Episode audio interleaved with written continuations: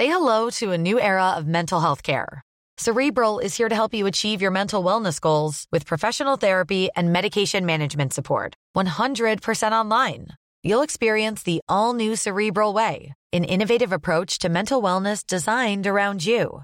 You'll get a personalized treatment plan from a therapist, prescriber, or both in a safe and judgment free space. Your cerebral therapist or prescriber will outline a customized plan with clear milestones along the way so you can get to feeling your best. With Cerebral, you're not alone in your mental health journey. We're here to empower you to live a fulfilling life.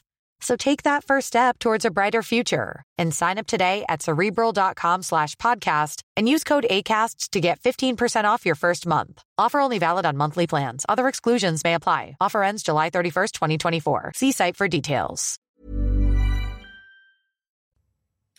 Bienvenue à vous, bon réveil dans la matinale week-end en ce dimanche matin. Il fait beau, Kylian Mbappé reste au PSG tout va bien ou presque. On va quand même décrypter ensemble euh, toute l'actualité avec des interviews, des débats autour de la table. Caroline Pilastre, bonjour à vous Caroline. Bonjour Isabelle, bonjour à tous. Vous êtes chroniqueuse à Sud Radio et Michel Taub. Bonjour Michel, fondateur du site Opinion Internationale. À noter qu'à 8h, Jean-Pierre Alcabache recevra Jean-François Copé, ancien ministre, maire Les Républicains de Meaux. Alors que vous le savez, les Républicains ont rarement été aussi euh, divisés. On est à trois semaines maintenant des législatives. Et puis à 10h, deux invités pour le grand rendez-vous. Clément Beaune, ministre délégué chargé de l'Europe, et Gérard Larcher, le patron du Sénat. Pour l'instant, un coup d'œil sur euh, votre météo de ce dimanche est avec Karine Durand.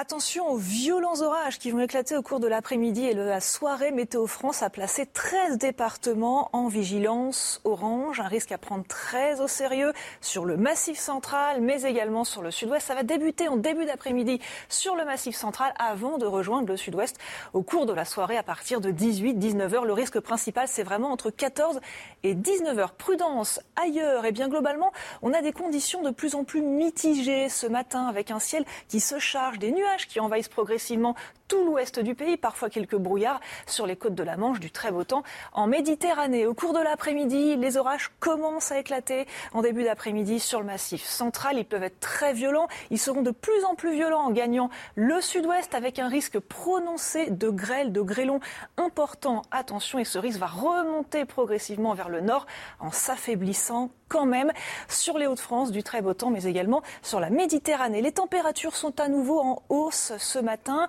14 degrés sur Paris notamment et déjà 21 degrés du côté de Bordeaux.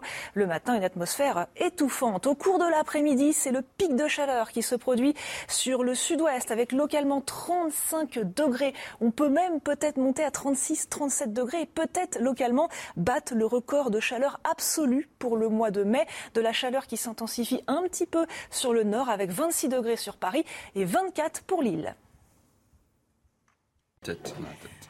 Oui, profitons euh, du beau temps et soyez très prudents euh, si vous êtes dans ces zones euh, orageuses dont nous parlait à l'instant Karine Durand. C'est de la folie, du délire même depuis hier, comme à chaque fois qu'il est question de Kylian Mbappé. Son talent est immense, les, les montants astronomiques. La star reste donc finalement au PSG jusqu'en 2025.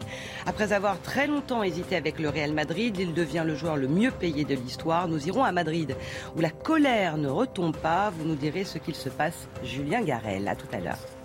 Elisabeth Borne attendue ce matin dans un vide-grenier à Thury-Harcourt, dans le Calvados. La Première ministre en campagne pour les législatives. C'est la première fois qu'elle se présente face aux électeurs. Elle se confie aussi longuement au journal du dimanche, notamment sur l'épineuse question des retraites. Et puis nous reviendrons sur euh, la crise de l'hôpital. Certains prédisent un été atroce à cause de la pénurie de soignants, notamment dans les services d'urgence. Le feuilleton a donc duré des mois, un ascenseur émotionnel pour les fans et les supporters. Hier, ça a été encore le grand 8. Et puis un happy end, comme on dit. Kylian Mbappé reste donc au PSG jusqu'en 2025 avec un contrat faramineux du jamais vu. On parle d'un salaire annuel de 100 millions d'euros net euh, et puis une prime à la signature du nouveau bail à hauteur de 300 millions d'euros. Comme à son habitude, il a fêté ça avec le ballon. Un triplé, s'il vous plaît, euh, contre Metz dans son jardin du Parc des Princes. Ici c'est Paris mon gars C'est un événement que ses supporters n'oublieront pas. Notre histoire s'écrit ici. Ici c'est Paris. Un match victorieux un dixième titre de champion de France et le soulagement de voir Kylian Mbappé prolonger au PSG. Ah, j'y croyais plus. Hein. Là, euh, il y a deux semaines, euh, je, je, pensais que c'était fini. Ça me fait vachement plaisir, même s'il a pris beaucoup de temps à le dire, parce que c'est un mec de Bondy, il doit parler vite. Voilà, si c'est Paris, tu parles vite, tu prolonges, il n'y a pas débat, parce que Paris, c'est dans notre cœur. Une grande soirée pour le club, qui conclut sa saison en battant Metz 5-0, dont un triplé du génie français. L'heure était aussi au départ. L'Argentin André Di Maria a fait ses adieux au Paris Saint-Germain. Le directeur sportif Leonardo devrait suivre la marche, lui qui a été limogé hier soir. La prolongation d'Mbappé, un nouveau chapitre pour le club parisien. Direction, la victoire en Ligue des Champions. Eh pour l'instant, c'est le Real Madrid qui est en Ligue des Champions. Ce sera euh, samedi prochain face à Liverpool au Stade de France, justement. Mais à Madrid, on voit rouge. Javier Tebas, le président de la Ligue de football espagnol, annonce qu'il va déposer une plainte contre le Paris Saint-Germain. On va en parler évidemment avec vous deux. Il parle d'insultes au football. C'est dire si la colère est immense. Julien Garel, les... bonjour à vous. Vous êtes notre correspondant à Madrid. Les Madrilènes ont l'air très, très, très remontés. Hein. Oui, effectivement, un tremblement de terre à Madrid depuis hier que pas grand monde n'avait vu venir et vous l'avez dit, euh, même Javier Tebas, le sulfureux président de la Liga espagnole, le championnat de foot espagnol, s'en est mêlé. Hier soir, il s'est fendu d'un tweet où il déclare ce que le PSG est en train de faire en prolongeant Mbappé avec de grosses sommes d'argent est une insulte au football et vous l'avez dit, il prévoit même de déposer une plainte auprès des instances européennes du football. En clair, il reproche au PSG de vivre au-dessus de ses moyens et de fausser le jeu avec les moyens quasi illimités du Qatar. Je vous propose aussi de regarder un petit peu ce qui se dit dans la presse espagnole ce matin. Évidemment, les journaux font leur une sur Kylian Mbappé pour refermer un feuilleton qu'ils ont grandement contribué à alimenter. On va notamment s'attarder sur Marca et As, euh, les deux principaux euh, titres madrilènes, les journaux sportifs les plus vendus euh, en Espagne, assez nettement pro Real Madrid. Pour Marca, euh, c'est un titre euh, un peu en, en, donneur de leçons. Il faut beaucoup de classe pour jouer au Real Madrid, sous-entendant que Mbappé en a clairement manqué sur ce coup. On passe à As avec un L, c'est lo pierde, qu'on pourrait traduire par il loupe l'occasion, il passe à côté. Et on peut également lire sur la une, Mbappé préfère l'argent du PSG à la légende de Madrid. Ça, c'est un grand classique de la presse espagnole, de mettre en parallèle euh, l'histoire du Real Madrid et le, les pétrodollars, si j'ose dire, du PSG. Côté supporter, c'est l'amertume qui règne évidemment ce matin. Je vous propose d'ailleurs d'écouter réactions. Maintenant, je ne veux plus qu'il vienne au Real Madrid. Ce n'est plus la peine. Mbappé a joué sur les deux tableaux. D'abord, il voulait venir à Madrid, et maintenant, pour de l'argent, il reste au PSG. Je n'ai plus d'intérêt pour Mbappé. Je pense qu'à ce stade, l'argent ne compte pas beaucoup pour lui, car je ne pense pas qu'il ait des problèmes financiers. Je ne pense pas qu'il ait des problèmes pour boucler les fins de mois. Je pense que c'est plutôt un problème politique, financier, du propriétaire du PSG ou du Qatar. Je ne pense pas qu'il soit nécessaire à l'équipe du Real Madrid. Il aurait pu être utile, peut-être. Il aurait fallu le vérifier. Mais sans lui et sans son argent, sans ses compétences et son art, nous sommes en finale de la Ligue des Champions et je pense que nous allons la gagner.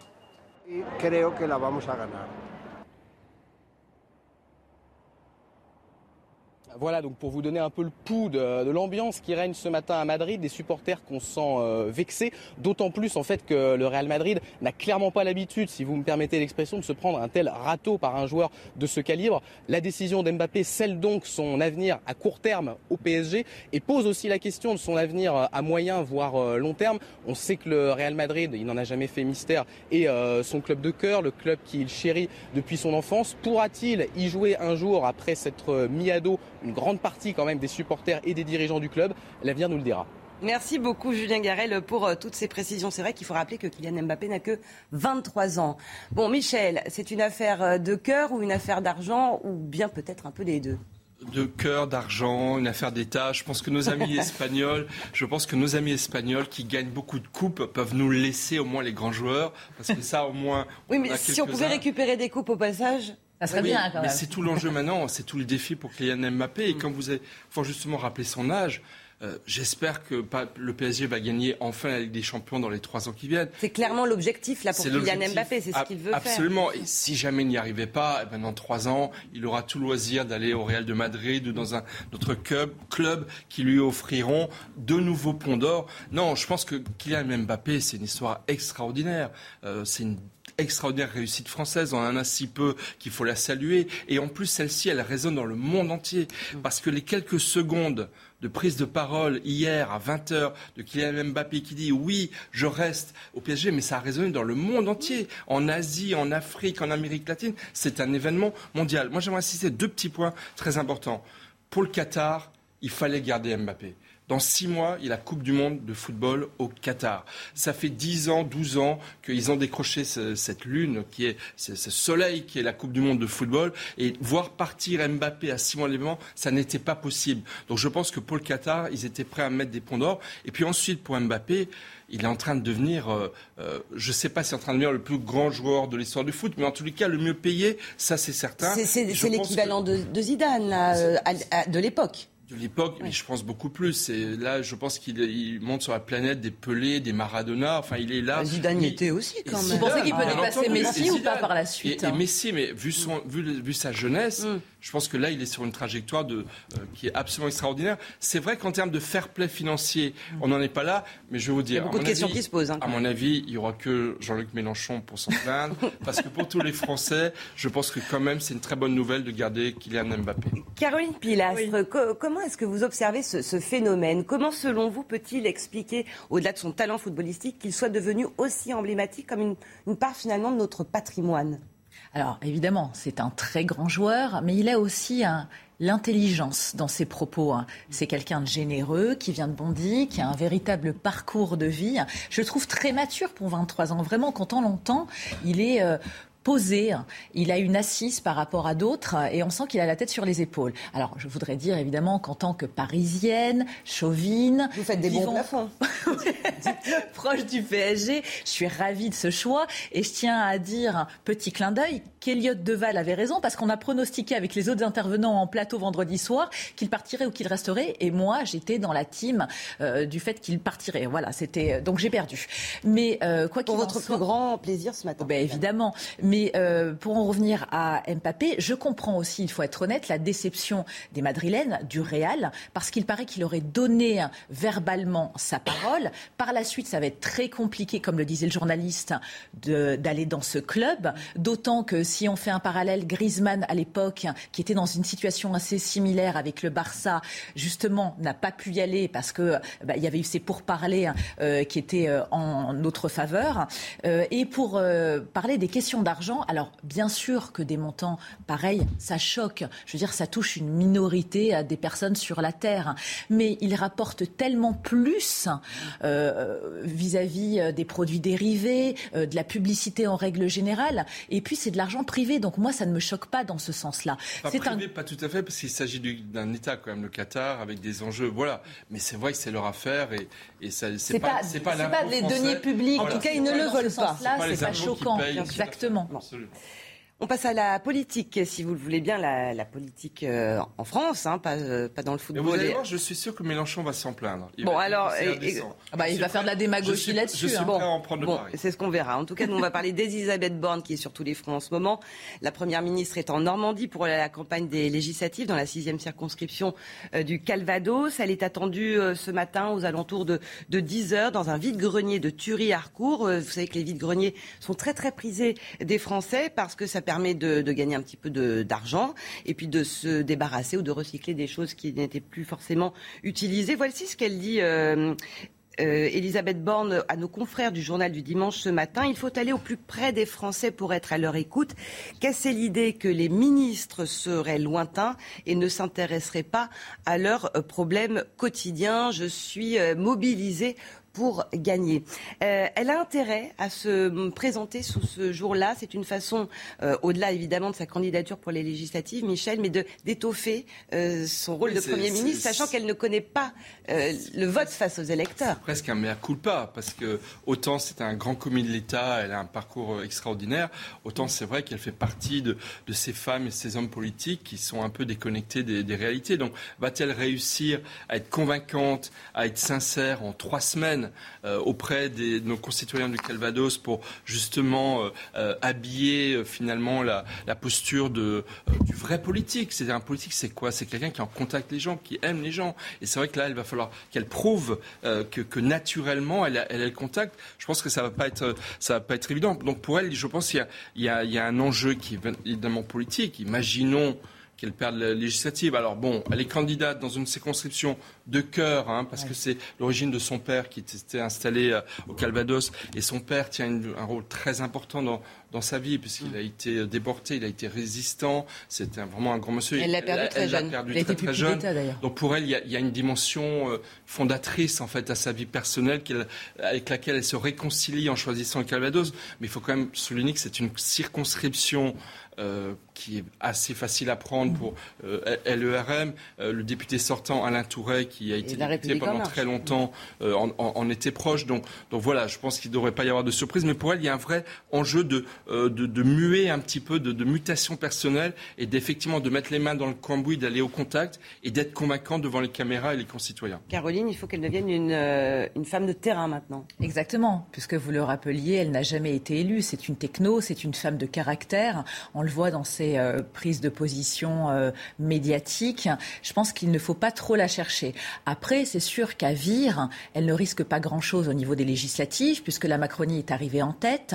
Sa maman euh, tenait une pharmacie, donc il y a quand même un ancrage, une implantation familiale. Et puis, les gens, évidemment, de ce lieu vont être très fiers d'avoir une élue qui sera première ministre. Forcément, ça va mettre une visibilité supplémentaire sur la région. Mais en dehors de ce côté très techno, maîtrise des dossiers, il faut qu'elle montre qu'elle a un côté empathique, qu'elle a un côté social, puisqu'on est dans une société tellement fracturée actuellement. On l'a vu pour la présidentielle. Et puis de toute manière, comme le disait M. Mélenchon, avec Clémentine Autain et d'autres, le troisième tour social va arriver. Il y a une grogne qui est en train de monter. On en parlera tout à l'heure, entre autres avec les questions d'hyperinflation. Donc il va falloir vraiment euh, qu'on la sente sincère dans ses prises de position sur le terrain et en allant au contact naturellement des Français. Parce que ça, ça ne s'apprend pas. Vous pouvez être quelqu'un de très intelligent, mais ne pas avoir justement cette bonhomie qu'avait en plus de ça. Donc c'est pour elle peut-être euh, un double enjeu. Monsieur Castex, Monsieur Castex avait une accessibilité, était dans une proximité face aux Français. C'est un élu, hein, C'est un élu et il venait des régions, ne l'oublions pas, enfin voilà, des territoires. Hmm. Alors, elle se confie aussi sur la question des retraites. C'est une très longue interview, hein, nos confrères du, journal du dimanche. Euh, Emmanuel Macron a promis euh, cette fameuse réforme, euh, l'âge de départ à 65 ans. Les syndicats sont vent debout, l'opposition aussi. Voici ce qu'elle dit. C'est une réforme nécessaire. Ceux qui voudraient faire croire qu'elle n'est pas indispensable ne disent pas la vérité aux Français. voilà, si on veut préserver le système de retraite par répartition auquel nos concitoyens sont attachés, il faudra progressivement travailler un peu plus longtemps.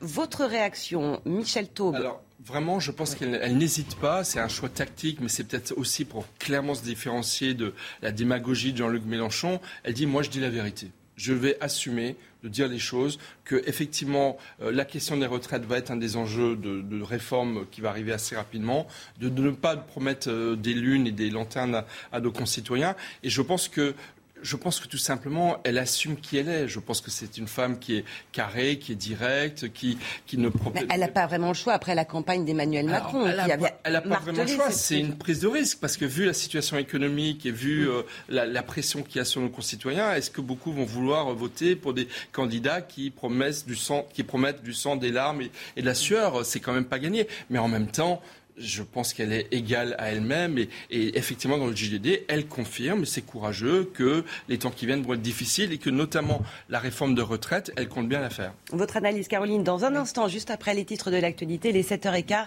Elisa Lukaski. Bonjour Elisa. Cinq personnes décédées, c'est le bilan du crash d'un avion de tourisme. Ça s'est passé euh, hier en fin d'après-midi en Isère, euh, près des Adrets, dans le massif de Beldon, à une vingtaine de kilomètres de Grenoble. Cinq personnes, dont quatre membres quatre membres d'une même famille ont été tués euh, peu après le décollage alors qu'elles effectuaient un baptême de l'air. Du lait en poudre envoyé euh, par l'Allemagne aux États-Unis pour tenter de pallier la pénurie de lait pour bébés. L'administration américaine multiplie les initiatives. Après l'annonce de la mise en place d'un pont aérien mercredi, le premier vol transportant 132 palettes de lait est parti d'Allemagne à destination d'Indianapolis. Et puis du sport avec euh, les Lyonnaises qui remportent la Ligue des Champions. Victoire 3-1 face aux joueuses du FC Barcelone grâce à des buts d'Amandine Henry, Ada Egerberg et Katharina Macario. Un an après leur désillusion face au PSG, les Lyonnaises sont de retour et décrochent un huitième sacre européen.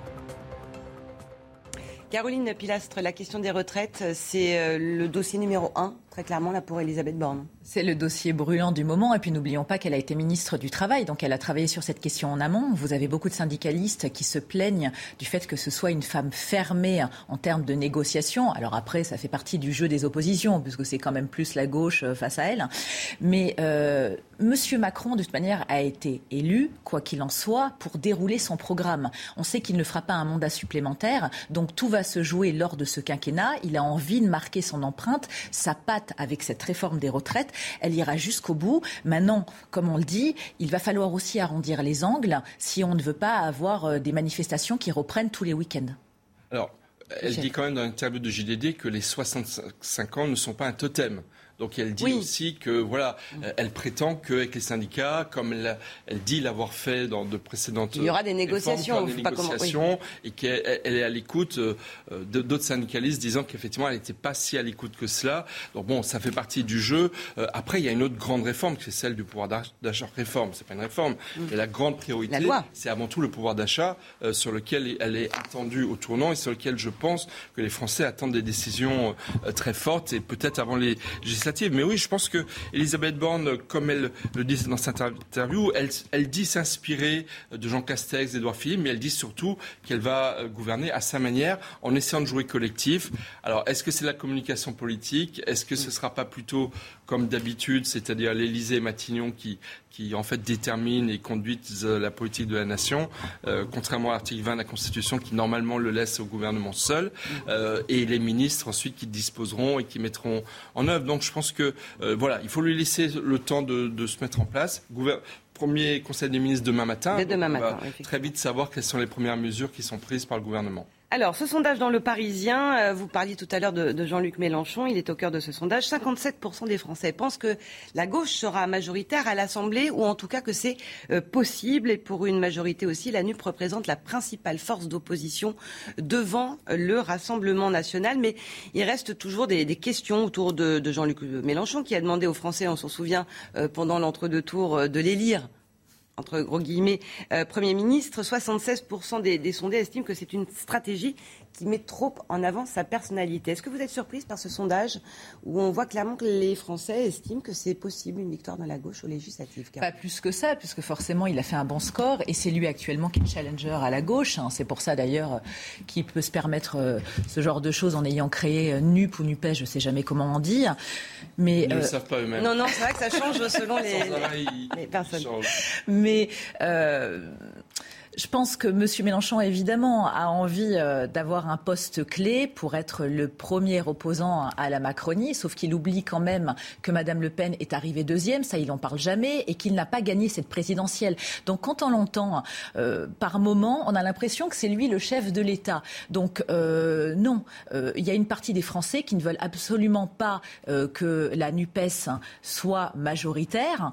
Maintenant, s'il rassemble autant, c'est une possibilité aussi. On reparle du clivage politique actuellement et qui est quand même très important et euh, on le voit de toute manière hors des plateaux et de l'intelligentsia médiatico-politique. Les citoyens sont très divisés sur ces questions et mettent en avant beaucoup le social, le pouvoir d'achat qui reste prégnant et qui était la première préoccupation des Français lors de cette campagne. Mais il a envie de peser et il sait de toute manière qu'il n'a plus euh, non plus euh, 35 ans devant lui de politique. J'ai l'habitude de dire que les politiques, c'est un peu euh, comme les rockstars, ils font régulièrement leur comeback. Il avait dit que s'il ne gagnait pas, il se retirait au profit de la nouvelle garde. Apparemment, il n'en a pas mm. envie, parce que de toute manière, il incarne cette NUPES. Moi, je suis convaincu que et Marine Le Pen et Jean-Luc Mélenchon, qui avaient tous les deux dit que c'était leur dernière candidature, vont se préparer posément. Vous dites là qu'on va, ah, qu'ils vont repartir pour une quatrième Ah, moi j'en suis absolument certain, je l'ai hein. déjà dit. C'est la raison pour laquelle, à mon avis, Jean-Luc Mélenchon n'est pas candidat législative, parce qu'il est quand même un peu âgé, donc il va bien se reposer, jouer la rôle, le rôle du parrain et, de, et de, du parrain de, de, la NUPES ou de, la NUP, et se préparer euh, euh, pendant, pendant quelques années. Mais à court terme, Jean-Luc Mélenchon contribue à l'hyper-présidentialisation de la vie politique législative qui sont souvent un peu désertées par les électeurs. Euh, l'abstention risque d'être très importante. En, présidentialisant cette campagne, il va peut-être aider à faire prendre conscience aux Français qu'effectivement, c'est le troisième tour de la présidentielle qui se joue. Parce que si par malheur ou bonheur, selon les points de vue, comme le suggère le sondage, euh, la NUPES avait une majorité, ce serait un véritable séisme politique et, et, ça mettrait évidemment Emmanuel Macron en difficulté. Si je peux me permettre un petit jeu de mots, euh, NUPES, le, le, jeu de NUPS qui est en train de nous préparer euh, Jean-Luc Mélenchon, je me demande si les Français en seront dupes et je pense que ce sondage national cache en fait qu'au niveau local, ça va être quand même difficile pour euh, l'union de la gauche d'obtenir la majorité absolue aux législatives. Et puis il y a beaucoup d'agressivité, il y a quand même beaucoup d'outrance. Hein, euh. C'est ce que lui reproche euh, aussi une partie des, des, des sondés dans, cette enquête. Tout à fait. Et puis vous voyez aussi l'infirmière qui avait jeté des pavés et fait des doigts d'honneur aux policiers dernièrement, qui va être investie. Il y a eu l'affaire Taha Bouraf ça fait quand même beaucoup, je trouve, en termes de manque d'exemplarité. Hein. Et puis aussi ses propos sur la police et la justice. Mm. Donc, a un moment donné, euh, quand on veut être à une place pareille, on met de l'eau dans son vin, on modère ses propos pour essayer de rassembler un maximum. En tout cas, les, Français estiment que cette victoire de la gauche aux législatives est, possible, à 57%. Euh, parmi les dossiers euh, très sensibles pour le gouvernement, il y en a évidemment beaucoup. On a parlé du, du pouvoir d'achat. Il y a aussi bien sûr l'hôpital, le service public d'une manière générale. Et cette crise des urgences, une centaine de services d'urgence en France n'arrivent plus à remplir leur mission. Fermeture de lits, manque de personnel. Certains doivent fermer leurs portes, notamment la nuit. Geoffrey Defebvre. Faute de personnel, les urgences de Bordeaux filtrent les entrées. Ici, depuis mercredi, entre 17h et 8h, les secouristes de la protection civile accueillent et évaluent l'urgence vitale des personnes qui se présentent sans être passées par le SAMU. Les urgences ne sont pas fermées, mais régulées. On ne peut plus accepter euh, en permanence, 7 euh, jours sur 7, tous les patients qui, viennent aux urgences. On n'en a plus les moyens. Donc il faut sélectionner euh, les patients qui en ont vraiment besoin. C'est ce qu'on fait en ce moment. Ici, seulement deux médecins sur trois sont présents et la moitié des lits sont fermés par manque de personnel paramédical. La situation bordelaise n'est pas une exception. À Chinon, en Indre-et-Loire, les urgences sont suspendues. Dans l'Hexagone, 120 services sont contraints de limiter leur activité ou s'y préparent soit 20% des établissements publics et privés dans 60 départements. Si l'été, si rien n'est fait, ce ne seront pas quelques morts, ce seront des dizaines de personnes qui risquent de mourir sur les brancards, qui risquent de mourir parce qu'aucune unité du SAMU euh, ne parviendra euh, sur le lieu de la détresse. Face à l'urgence, l'Association des médecins urgentistes de France réclame plus de 300 000 postes pour l'hôpital et les EHPAD. Patrick Pelou, euh, Caroline Pilastre va jusqu'à dire que l'État se met dans l'illégalité, que tout citoyen doit se trouver à moins de 30 minutes d'un service d'urgence et que quand les gens font des arrêts cardiaques, eh bien, à un moment, il y aura des risques de poursuites judiciaires. C'est vraiment le, le dossier clé pour Brigitte Bourguignon qui vient de reprendre la santé. Oui, je rejoins toujours, euh, je rejoins, euh, pardon, Monsieur Pelou évidemment sur cette question, mais euh, le conseil que j'ai envie de donner aux Français, hein, évitez de tomber malade, parce que la situation est catastrophique. On a l'impression qu'on n'a pas appris nos erreurs. Quand je dis on, c'est évidemment la majorité, l'État et les prédécesseurs durant cette crise, et on se rend compte qu'il y a un triage. Vous vous rendez compte Il y a des services où vous appelez et en fonction des symptômes que vous allez décrire, on va accepter de vous prendre ou pas. N'est pas la faute du personnel soignant qui est sous l'eau. Il y a des sous-effectifs. On sait très bien que la bureaucratie, la paperasse, l'administratif est une question lamentable aussi euh, dans ce cas de figure. Et euh, il faut revoir les conditions salariales de ce personnel peut-être réintégrer aussi les 15 000 soignants qui ont perdu leur job en refusant d'être vaccinés. Donc oui, ce sujet est remis sur la table, tel un marronnier, hein, mm. comme on dit journalistiquement, régulièrement. Là, c'est en, l'occurrence en prévision de cet été. D'un mot, Michel. Bah, c'est presque, j'ai presque envie de dire, c'est presque trop tard. Il y a des milliers d'infirmiers, d'aides-soignants et même de médecins qui ont quitté la profession depuis un an et demi. Il y a une désertion terrible et il y a des déserts médicaux. Pourquoi tant de Français appellent les urgences? Parce qu'il y a de moins en moins de médecins généralistes. Donc il y a eu il y a deux ans un Ségur de la santé qui était un faux Ségur de la santé parce que honnêtement ça n'a absolument rien changé structurellement.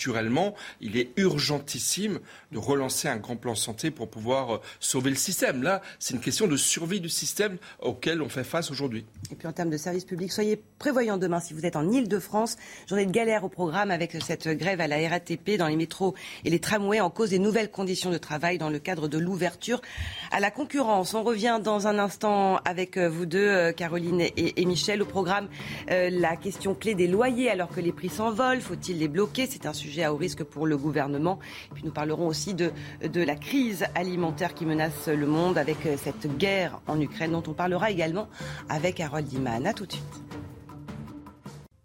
7h30 dans la matinale week-end, toujours avec euh, Caroline Pilastre, avec euh, Michel Taube et Harold Iman qui nous a rejoint. Puis vous avez bien fait de me préciser, Michel, tout à l'heure, j'ai dit une bêtise, c'est la grève demain à la RATP, mais ça ne concerne pas le métro. En revanche, les bus et les, bus et les tramways. Voilà. Ce qui est déjà très embêtant. Oui, ça risque d'être comme malgré tout. Si on rajoute le métro en plus, alors là, on s'en sort pas. Voilà. Bon, enfin, c'était important quand même de, de le préciser. Les principaux titres de l'actualité, la guerre en Ukraine et peut-être le temps des négociations. Volodymyr Zelensky plaide pour une issue diplomatique mais le dialogue est toujours à l'arrêt. La Russie continue de pilonner l'est de l'Ukraine et affirme avoir détruit un stock d'armes livré par les Occidentaux. Quel est le rapport de force entre les deux pays très exactement? On verra ça avec vous, Harold Iman. Cette guerre en Ukraine et le dérèglement climatique font des ravages sur l'alimentation mondiale. Les prix flambent et avec eux le risque de pénurie et de famine s'aggrave.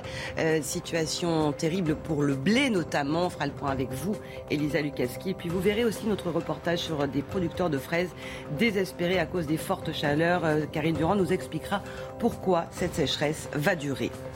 Le prix des loyers, lui, s'emballe. C'est vrai que dans certaines villes, euh, ces prix sont encadrés, mais faut-il carrément les bloquer? A priori, non, selon Elisabeth Borne, mais c'est un dossier très sensible pour le nouveau gouvernement. On en parlera. Et puis, nous vous emmènerons à Pornic à l'occasion des journées portes ouvertes de la SPA, les premières depuis deux ans et la pandémie. Tous les refuges sont ouverts en France. De plus en plus d'animaux attendent d'être adoptés. Alors que la Russie pilonne le Donbass, Volodymyr Zelensky multiplie les interventions médiatiques. Le président ukrainien s'est longuement exprimé hier sur une chaîne de télévision ukrainienne. Il plaide toujours pour une issue diplomatique, mais se tient prêt également à un très long combat. On va parler du rapport euh, de force entre les deux pays après quasiment trois mois de guerre avec vous. Mais d'abord, on écoute Volodymyr Zelensky. La victoire sera difficile. La guerre sera sanglante, il y aura des combats, mais elle prendra fin définitivement via la diplomatie. J'en suis convaincu. Il y a des choses que nous pourrons atteindre qu'à la table des négociations. Nous voulons que tout revienne comme avant le début de l'invasion russe de l'Ukraine, ce que la Russie ne veut pas.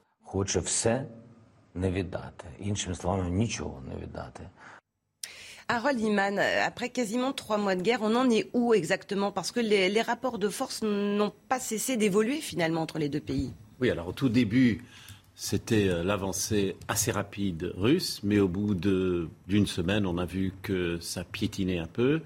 Euh, le quasi-siège de Kiev et de Kharkov euh, ont commencé, mais aujourd'hui, euh, ils, sont terminés depuis un mois déjà et plus à Kiev et depuis peut-être une semaine à Kharkov, Kharkiv, en, ukrainien, euh, que ce n'est plus une ville tout à fait assiégée. Ça ne veut pas dire qu'on ne peut pas prendre un obus d'artillerie lourde. Et d'ailleurs, l'artillerie lourde est la grande question. Zelensky demande sans arrêt un armement plus massif Alors on pourrait se dire, depuis le temps qu'on lui donne des armes, ça devrait suffire, regardez ce qu'il a fait avec. Mais en fait, il n'a jamais eu des armes euh, lourdes qui seraient l'équivalent des armes russes en face. Lui, il ne peut pas tirer à 50 km avec euh, euh, son artillerie. Il peut seulement tirer sur des choses qui repèrent à vue. C'est pour ça qu'on appelait ça de l'artillerie légère ou de l'armement léger. Et ça, ça fait vraiment euh, une hécatombe dans les, sur les chars russes et sur les avions russes et sur les hélicoptères russes qui osent à peine décoller.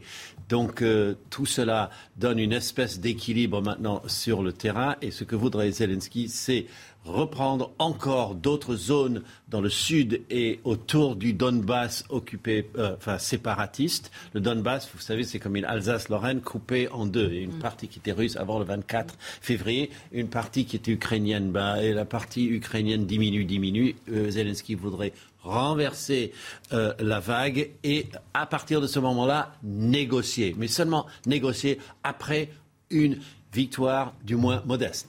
Michel.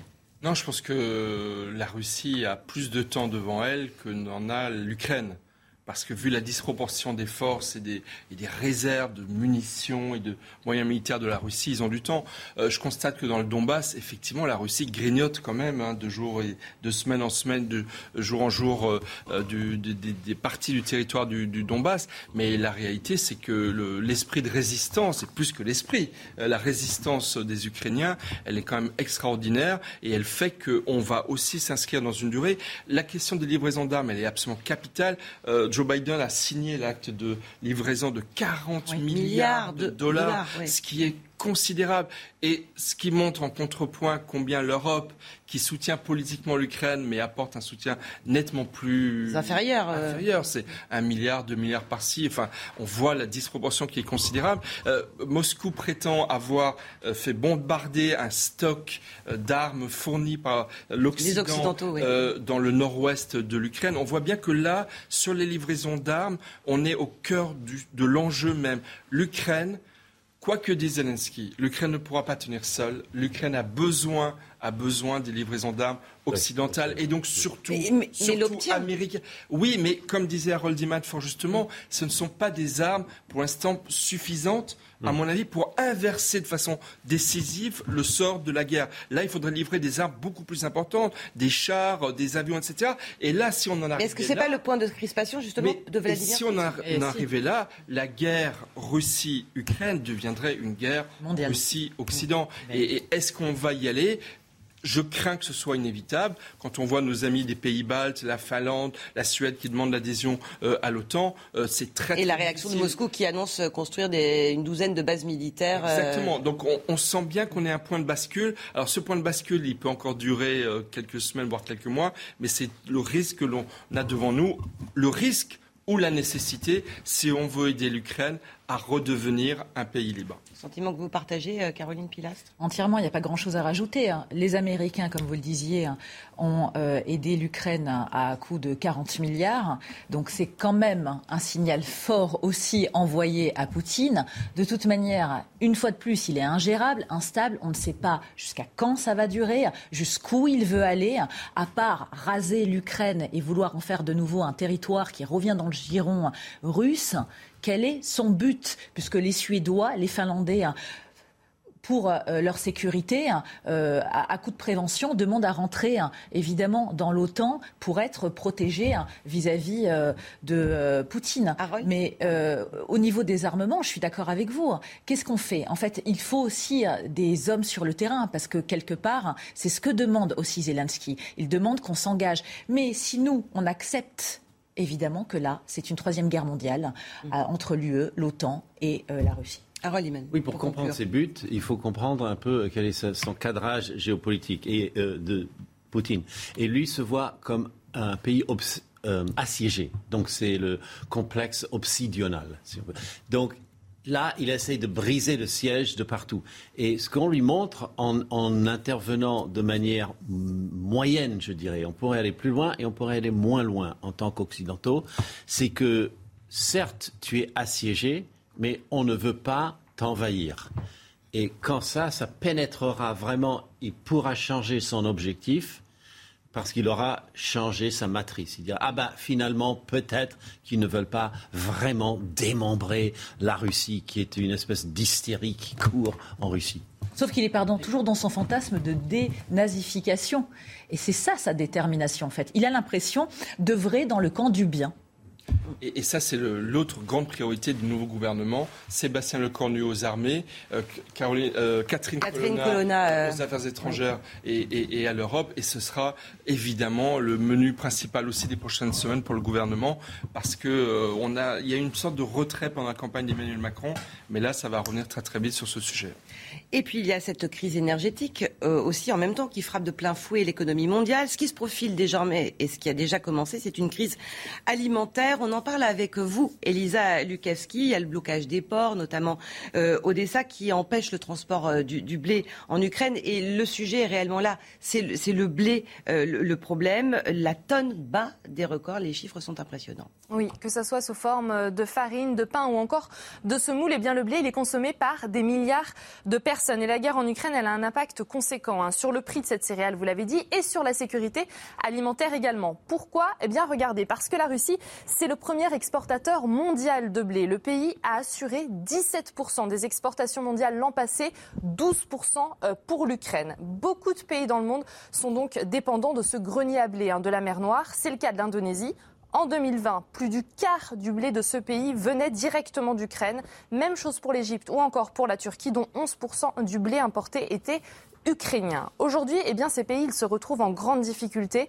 On estime que 20 millions de tonnes de blé sont bloquées à cause des problèmes logistiques qui sont causés euh, par la guerre. Conséquence directe, les prix, ils s'envolent. Ils ont augmenté de plus de 70% depuis le début de l'année, alors que le prix de la tonne, vous le voyez, il était à 248 euros le 1er janvier. Lundi, il a battu un record en atteignant 438 euros euh, sur le marché Euronext, qui est la principale place boursière de la zone euro. Des prix qui devraient continuer à grimper. La prochaine récolte elle s'annonce en forte baisse, notamment à cause des pénuries de main-d'œuvre, des pénuries de semences, mais également à cause de la sécheresse. Merci beaucoup, Elisa. La sécheresse, on va en reparler euh, dans un instant, mais sur cette pénurie, c'est carrément des risques de famine dans le monde. Non, mais c'est absolument capital. C'est déterminant pour l'explosion de l'inflation euh, vers laquelle malheureusement nous allons aller. Pression, et notamment pour les Européens et les Français plus particulièrement. Donc ça, c'est vraiment très important. Et puis moi, j'aimerais rappeler une chose le printemps arabe qui a bousculé, le mot est faible, tout le monde arabe il y a dix ans, était consécutif à la crise financière de 2008 qui avait entraîné des, famines et, des émeutes de la faim, notamment au Maghreb, et un an après, ça avait déstabilisé les régimes. Donc oui, beaucoup de dirigeants africains disent que la situation alimentaire de leur pays est catastrophique et ça, ça va avoir des conséquences, notamment en termes de pression migratoire, absolument colossales. Donc je pense que cette donnée, elle est absolument majeure pour nous annoncer ce qui risque d'arriver dans les mois qui viennent si euh, la diplomatie ne prend pas le pas sur, la guerre et malheureusement, ce n'est pas le pas vers lequel nous allons à court terme. Caroline? Ça n'augure rien de, rien de bon pardon, pour la suite des événements. Et bien évidemment que ça peut se transformer en révolution mondiale. Si on arrive à une famine, hein, déjà qu'on commence à subir les effets de l'hyperinflation, tous autant que nous sommes avec cette crise en Ukraine, mais déjà qui avait débuté hein, avant la crise de la Covid, ça va de plus en plus creuser les inégalités. Et c'est vrai que pour la suite, c'est effrayant. Et puis il y a donc euh, cette question euh, de, la sécheresse qui est un vrai sujet partout dans le monde. L'Inde, le Pakistan sont particulièrement touchés, des très fortes chaleurs en tout cas. Et puis en France euh, aussi, on va parler des conséquences sur l'agriculture. Mais d'abord, on va faire un point avec vous, Karine Durand, pour essayer de voir si cette sécheresse est amenée à durer et si oui, pour combien de temps. Oui, il y a un important déficit de précipitations en France depuis le début de l'année, sur les quatre premiers mois de l'année en particulier. Euh, en janvier, on a eu moins 40% de précipitations par rapport à la normale. En février, moins 30% de précipitations par, rapport à la normale. En mars, moins 40%. En avril, moins 35%. Les dernières pluies du mois de mai qui étaient orageuses ont un petit peu amélioré la situation sur le nord des Pays de la Loire au nord-est. Mais globalement, sur le sud, la sécheresse continue de s'aggraver. Il y a de nombreux arrêtés de sécheresse en cours, 58 arrêtés de sécheresse actuellement, dont 19 départements avec des restrictions de l'usage de l'eau, en particulier sur la région Provence-Alpes-Côte d'Azur, mais aussi sur le nord-ouest, sur le centre et sur le nord. Alors concernant l'état des nappes phréatiques, les nappes souterraines cette fois-ci, eh bien regardez cette carte des départements avec un risque de sécheresse d'ici la fin du mois de juillet. On voit que la zone, que la France est sous un état de sécheresse sévère, voire extrême sur euh, certaines zones. 76 zones exactement en alerte, quasiment la totalité du pays. 26 en alerte renforcée, ça veut dire quasiment un tiers du pays en état de sécheresse euh, sévère. Et puis en ce qui concerne l'été au niveau de la météo, Météo France a mis à jour ses prévisions saisonnières. Les probabilités de scénario d'ici la fin de l'été tendent vers un été globalement plus sec et plus chaud que la normale, et en particulier sur le bassin méditerranéen, qui est déjà la zone la plus touchée par la sécheresse. Merci beaucoup Karine pour euh, toutes ces précisions, et ça se traduit très concrètement, euh, ces fortes chaleurs dans la vallée du Rhône, en Provence ou encore dans le sud-ouest. Les producteurs de fraises voient leurs fruits mûrir beaucoup trop vite, beaucoup trop tôt et beaucoup trop vite. Ils sont du coup très difficiles à écouler et les prix s'effondrent. Reportage de Jean-Luc Thomas à Moissac, c'est dans le Tarn-et-Garonne. Et regardez, nous sommes vraiment au 20 mai. Et regardez un peu euh, la variété, comment, ça, ça a mûri. C'est quelque chose d'impressionnant. Ce paysan n'en revient toujours pas. La Sibilla est une fraise tardive. Elle mûrit normalement mi-juin. Cette année, ces fraises ont trois semaines d'avance. Le pire est sur la parcelle d'à côté, aux 50 000 pieds de Cléry. Elle n'a pas, pas supporté ces, ces, gros coups de chaleur de, 34 degrés. Hein. Et euh, comme vous pouvez voir, c'est une variété qui mûrit tout, d'un coup, avec de grosses chaleurs, et même qui est devenue grenat, elle n'a pas résisté à la canicule. Un hectare et demi n'est plus ramassé faute de rentabilité. Les transformateurs n'achètent le kilo qu'à 50 centimes. Ça ne permet même pas de payer les ramasseurs. La grande distribution est une nouvelle fois pointée du doigt. Certaines euh, centrales d'achat n'ont pas voulu jouer le jeu avec nous n'ont pas voulu baisser les prix. Pour ce producteur, la vente directe permet de limiter les pertes. Le préjudice financier devrait atteindre les 50 000 euros. Et on continue d'en parler juste après les titres, Elisa Lukaski.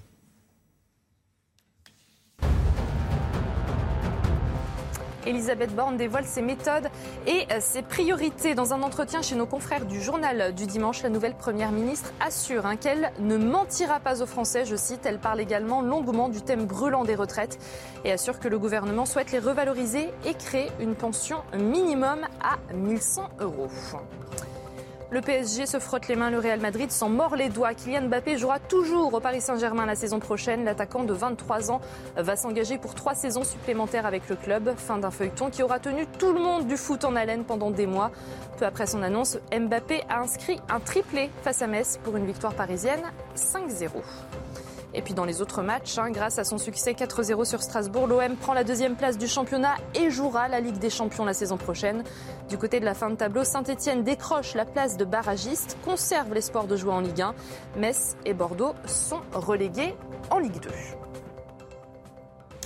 On parlait de, l'augmentation faramineuse du prix du blé. Vous vouliez insister sur un, parce point que, important, euh, Michel. À cette heure où on parle, 7h, 8h, beaucoup de boulangers de France regardent la télévision pendant qu'ils terminent de, mm. cuire leur pain. Et je pense beaucoup aux boulangers parce que pour eux, la situation commence à être vraiment très compliquée. Les, augmentations du prix du blé réduisent leur marge considérablement et beaucoup ont du mal à ne pas, à, ne pas être contraints d'arriver à augmenter le prix de quoi? De la baguette. Et c'est vrai que là, vraiment, l'hyperinflation qui, à mon avis, est malheureusement beaucoup plus importante que les chiffres euh, de l'INSEE qui parlent de 4,5% sur un an.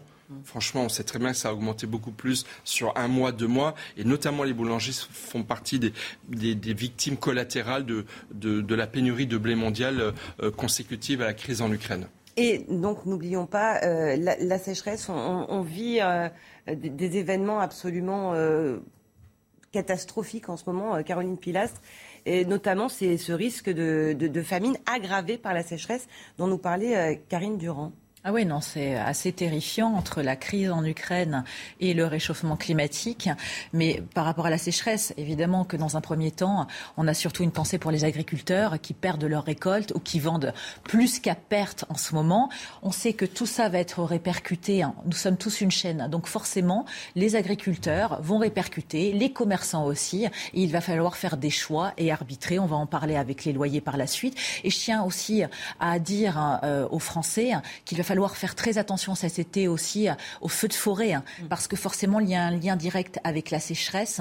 Donc, euh, ne pas jeter sa cigarette euh, de manière aléatoire, évidemment, et être tous prudents et prévoyants autant que possible, et faire attention aussi à sa consommation d'eau, hein, tout simplement. Elisabeth Borne est, Madame la Première ministre, mais elle est aussi la ministre de la planification écologique. Et là, en France, on a du retard sur la gestion des problèmes de sécheresse. On n'a par exemple pas beaucoup de lacs de retenue d'eau.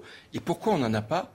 Parce que les écologistes politiques s'y sont opposés. Parce que Mélenchon et consorts s'y sont opposés. Donc, par excès d'idéologisme euh, gauchiste, que je dis souvent pastèque, c'est-à-dire c'est vert à l'extérieur mais très rouge à l'intérieur, eh ben on est mal équipé en France pour gérer la sécheresse, pour mettre en place des solutions de retenue d'eau. Euh, et, donc il va falloir aller très très vite, non pas dans la planification, mais dans des mesures de gestion de la pénurie d'eau, parce que celle-ci devient effectivement criante et les mois qui viennent vont être très difficiles. C'est vrai que les agriculteurs ont beau anticiper, prévoir, avoir aussi changé euh, leur, mode de fonctionnement, mais malgré ça, la sécheresse est euh, redoutable cette année. on va parler de de logement maintenant, c'est pour tous le poste principal de dépenses. À Paris, le prix du mètre carré a augmenté euh, de manière exponentielle en 10 ans.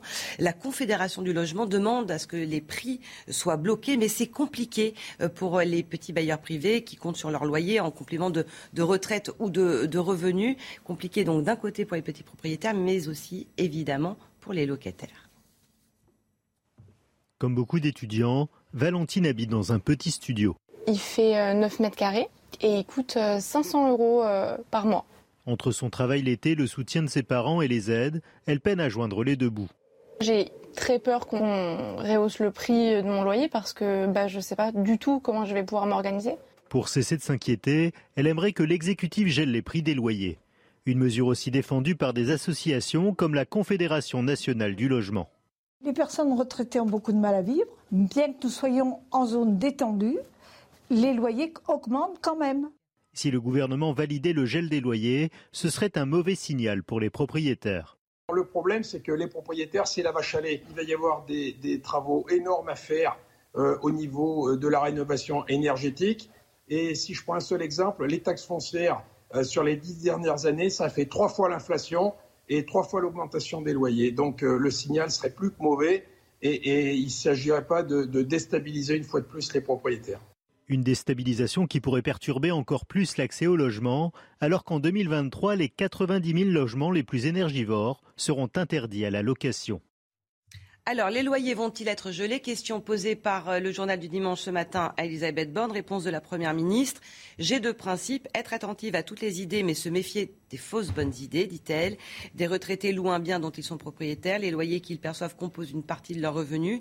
Les gelés, comme des associations le suggèrent, risquent de les mettre en difficulté. Michel Taube. je pense qu'elle tranche clairement le débat. Le gouvernement Borne euh, ne gèlera pas les loyers. Et elle choisit, euh, si on prend l'exemple de votre reportage, le camp des petits propriétaires qui ont effectivement aussi leurs difficultés sur celui des, locataires. Et grosso modo, euh, ça montre bien l'enjeu des législatives. Il y a effectivement la la surenchère de pouvoir d'achat proposé euh, par euh, les droites nationales et par euh, le jeu de NUPS, j'aime bien mm. ce mot si je peux me permettre, de, Jean-Luc hein, Mélenchon et Elisabeth Borne qui dit bon, arrêtons la démagogie, on ne va pas aller sur des mesures qui seraient totalement contre-productives et donc je pense que pour Elisabeth Borne et son gouvernement, ce ne sera, le gel des loyers ne sera absolument pas du tout. C'est dans les propositions, les 650 propositions de la coalition de gauche qui, est, qui est sorti, le gel des loyers y est. Mais là, il y a un vrai clivage très clair euh, entre euh, Borne et, Mélenchon. Mais ça s'annonce de plus, plus en plus compliqué malgré tout pour les locataires. Ils sont très nombreux et ça touche notamment euh, des jeunes, comme on a vu dans, dans, le reportage, où certains s'attendaient à une hausse relative et puis ils se retrouvent avec plusieurs dizaines d'euros par mois en plus, ce qui fait à l'arrivée des centaines d'euros par an. Implicitement, effectivement, c'est une fin de non-recevoir de la part de la majorité. On peut comprendre les propriétaires, qu'ils soient petits ou non d'ailleurs, pour euh, euh, qui ça complète un revenu, quoi qu'il en soit, c'est leur bien. Mais il faut aussi entendre les locataires qui ont de plus en plus de mal à joindre les deux bouts.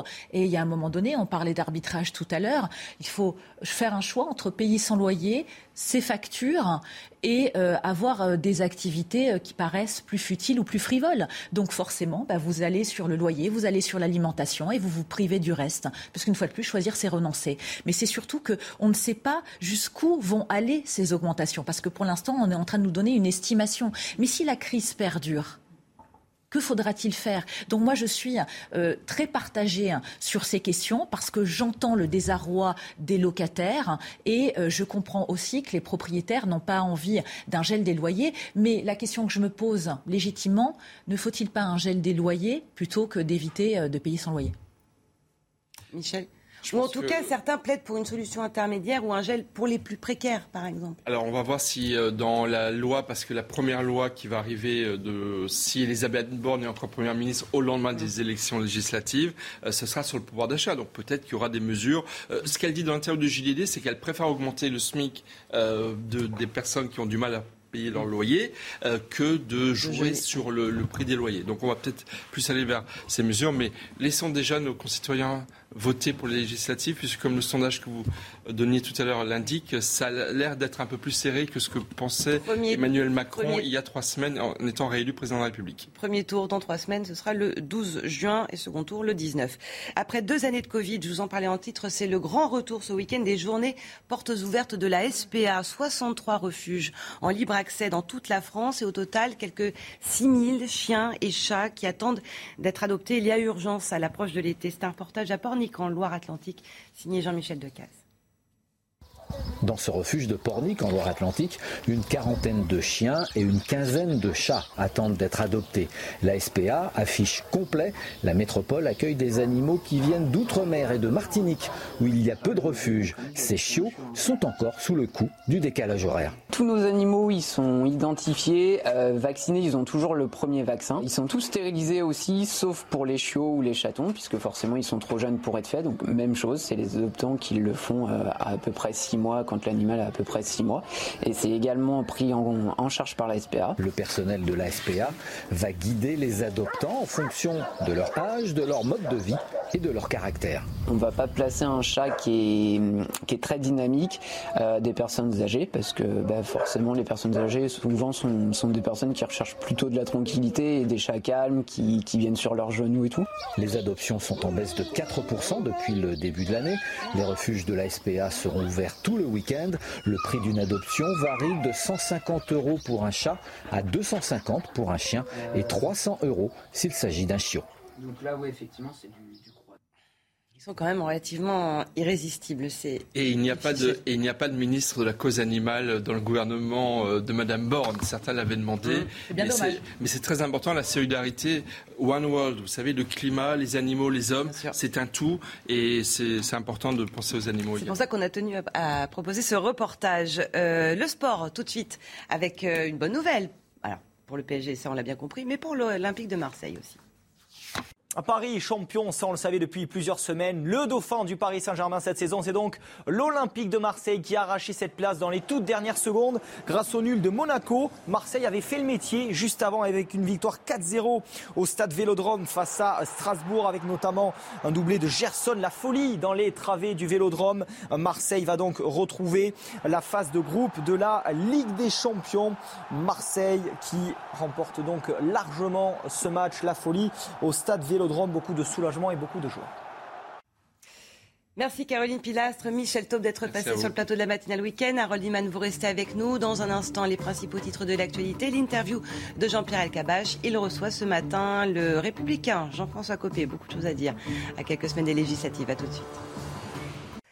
Attention aux violents orages cet après-midi, particulièrement entre 14 et 19 heures sur le massif central en début d'après-midi et puis en fin d'après-midi soirée sur le sud-ouest. Attention à la grêle spécialement sur ces euh, zones-là. Et aujourd'hui, je vous emmène en Sicile avec une nouvelle éruption de l'Etna depuis le 13 mai dernier, éruption sur le cratère sud-est. Peut-être le début d'une longue éruption. Il faut savoir que cette éruption a été accompagnée de légers tremblements de terre au cours des derniers jours.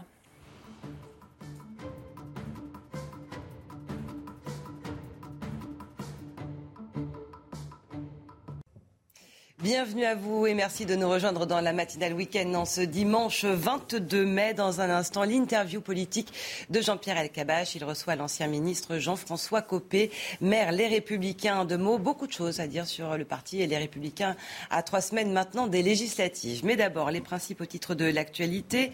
Elisabeth Borne est attendue ce matin dans un vide-grenier à Thury-Harcourt dans le Calvados. La première ministre en campagne donc pour les législatives. C'est la première fois qu'elle se présente face aux électeurs elle se confie aussi longuement au journal du dimanche, notamment sur l'épineuse question des retraites. Je ne vais pas mentir aux Français, assure-t-elle.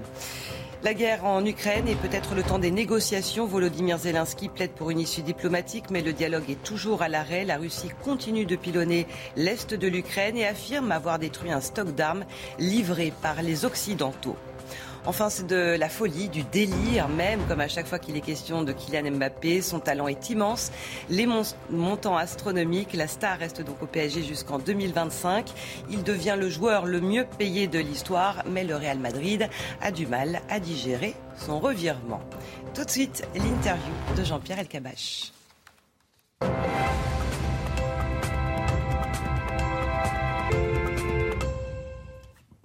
Bonjour à tous, bienvenue Jean-François Copé. Bonjour. Vous présenter serait absurde et, ridicule. Vous avez eu tellement de responsabilités, connu des preuves, et en même temps, euh, vous connaissez l'expérience du pouvoir. J'ai envie de dire le regard du sage qui dit ce qu'il veut avec une liberté totale, c'est ça?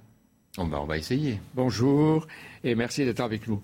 Dans le gouvernement Borne, qu'est-ce que vous avez trouvé de positif? Oh, pas mal de choses quand même. D'abord, euh, dans la notion de continuité, euh, il y a des choses rassurantes.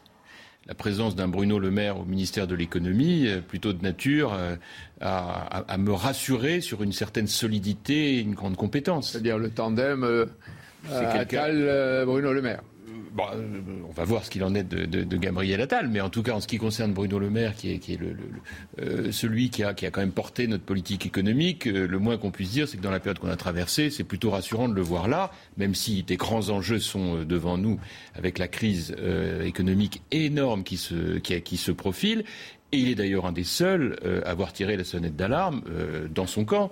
Nous, nous le faisons depuis un, certain nombre de semaines et de mois, car la réalité, c'est qu'il y a un rendez-vous de pouvoir d'achat, tout le monde en parle, mais derrière le pouvoir d'achat, il y a ce que les économistes appellent la stagflation, c'est-à-dire inflation importante et pas de croissance économique. Et ça, ça veut dire quoi? Ça veut dire qu'il va y avoir des demandes fortes d'augmentation de salaire, euh, ce qui est tout à fait légitime vous diriez oui, sauf que, sauf, salaire, vous? sauf que vous avez été ministre du budget, vous diriez oui aux augmentations de salaire. Non mais justement, j'y viens, j'y viens, c'est qu'en réalité le risque, c'est que s'il y a des augmentations de salaire, ça va entretenir l'inflation, et que si ça entretient l'inflation, on va perdre notre compétitivité. Donc qu'est-ce qu'on dit? La seule solution, c'est d'assumer avec beaucoup de courage que si on veut augmenter les salaires, il va falloir produire plus, donc travailler plus, donc réformer le marché du travail, réformer nos structures économiques. C'est un énorme chantier. Je ne l'ai pas encore entendu annoncer comme une priorité gouvernementale. Alors positif, c'est Bruno Le Maire, c'est tout.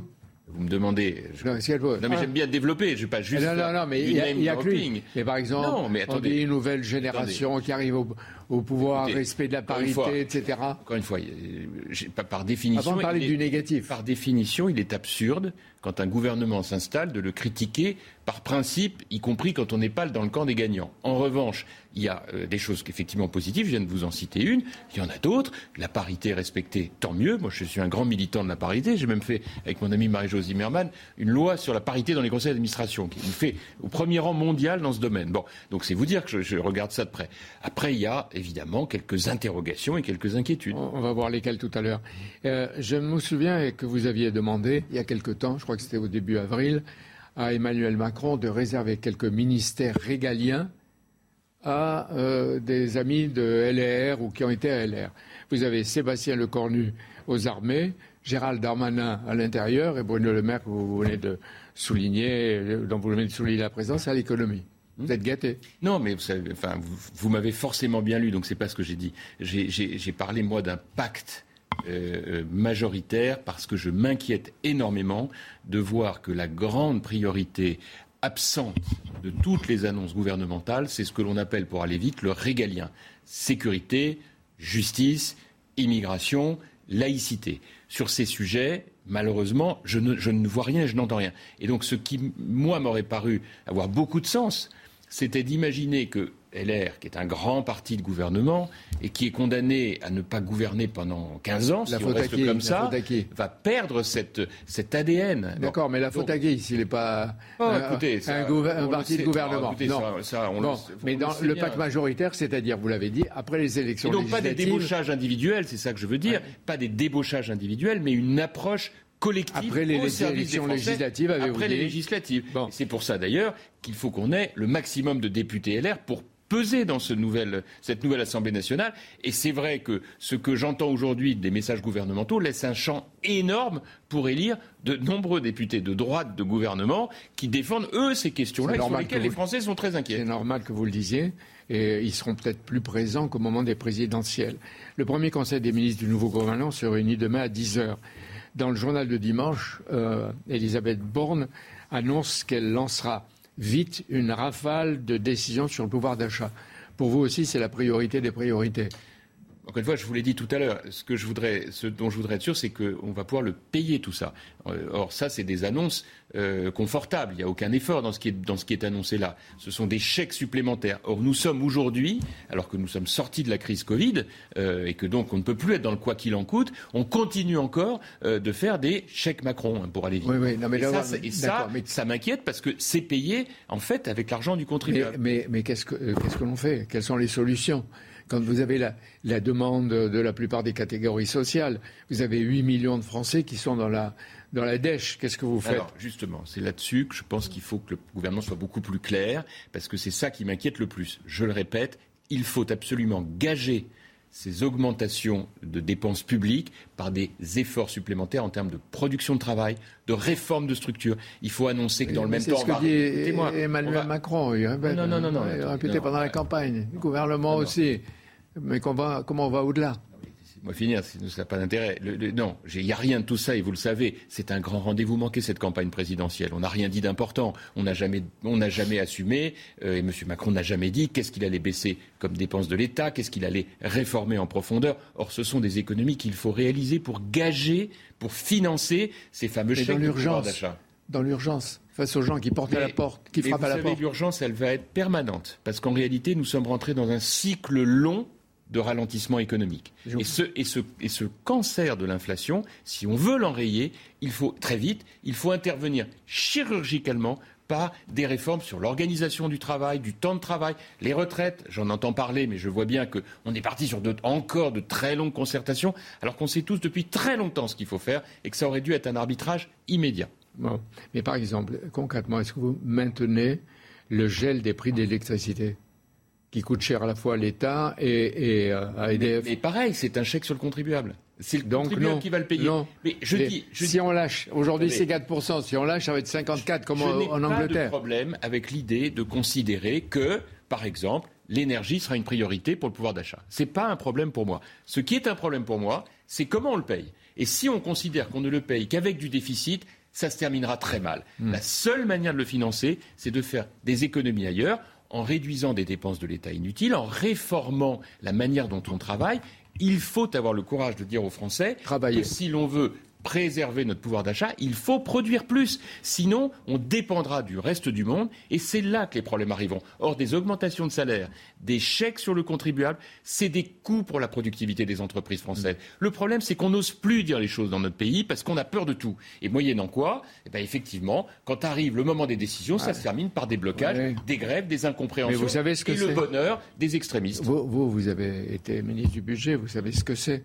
Quand on est dans l'opposition, c'est beaucoup plus facile de dire il faut, il faut, il faut. Mais non, non, non. écoutez, allons jusqu'au bout. J'ai été ministre du budget. Vous avez tout à fait raison de le rappeler. Et lorsque j'ai été ministre du budget, c'était avec mon ami Thierry Breton qui était à l'économie.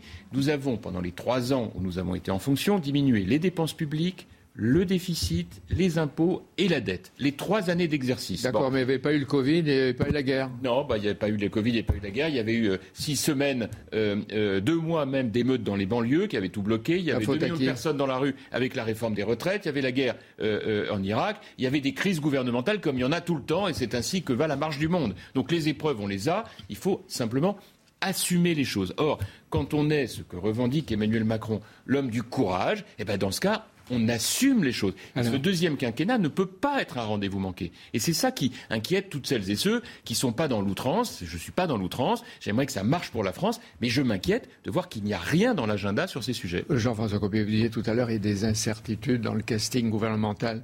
Pourquoi, à votre avis, tous se concentrent sur euh, le nouveau ministre de l'Éducation si vite et si violemment? Pas Pourquoi? Parce que, euh, au-delà de la polémique classique, euh, il y a toujours forcément une tentation naturelle quand on est un opposant de chercher des angles pour fragiliser la majorité. Moi, je ne suis plus tout à fait là-dedans, mais en revanche, c'est vrai que euh, la vie n'étant pas une page blanche, quand un homme ou une femme est nommé à des fonctions aussi essentielles que le ministère de l'Éducation nationale, on regarde d'où il vient, ce qu'il a fait. Et moi, je suis évidemment inquiet de cette ambiguïté qui entoure le nouveau ministre de l'Éducation nationale. Qu'est-ce que vous redoutez pour l'école, le lycée, la fac?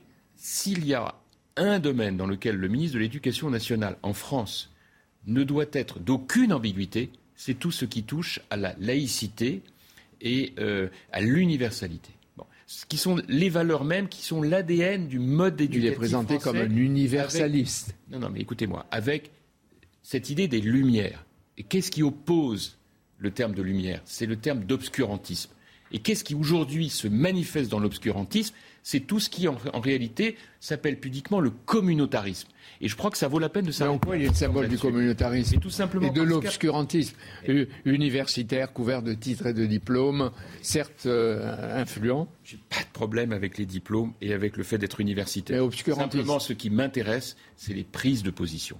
Or, à partir du moment où on est ambigu sur des sujets qui sont en réalité les moteurs même du discours de l'extrême gauche, l'islamo-gauchisme, euh, le fait euh, de, porter de l'intérêt à des mouvements dont on sait qu'ils sont animés par des objectifs de déstabilisation.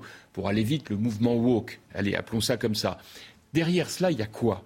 Il y a la réalité d'un discours qui est porté par l'extrême gauche. Or, je prétends qu'il faut combattre avec la même force les idées d'extrême droite que les idées d'extrême gauche. Et qu'il y a une tendance en France à considérer que sur les idées d'extrême gauche, on peut se permettre une certaine complaisance. Or, quand on est ministre de l'Éducation nationale, même si, encore une fois, je ne veux pas faire de procès d'intention, j'observe que le nouveau ministre de l'Éducation nationale est quelqu'un qui, par ailleurs, est peut-être tout à fait respectable, mais a eu des discours ambigus sur ces sujets, à contester, par exemple, les mouvements islamo-gauchistes dans l'université. C'est-à-dire alors que, que, vous estimez que Frédéric Vidal avait raison il y a deux, trois ans de dire qu'il y avait l'islamo-gauchisme. Bien sûr, sauf qu'elle n'a pas été soutenue.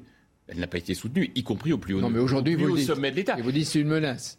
Aujourd'hui. C'est une inquiétude, c'est une ambiguïté dans un domaine où Jean-Michel Blanquer, par exemple, a montré une très grande fermeté. Or, je rappelle que quand on est ministre de l'Éducation nationale, on nomme 30 recteurs. Et les recteurs, c'est ceux qui appliquent la politique du gouvernement dans les rectorats. Euh, on nomme les directeurs d'administration centrale, par exemple le directeur de l'enseignement scolaire. Euh, que euh, l'on regarde les programmes. conseille des programmes, au recrutement des professeurs. Je rappelle que cela concerne un million de fonctionnaires, 14 millions d'élèves que, euh, de la même manière, il est ministre de la jeunesse et qu'il y a donc un directeur de la jeunesse et de la vie associative.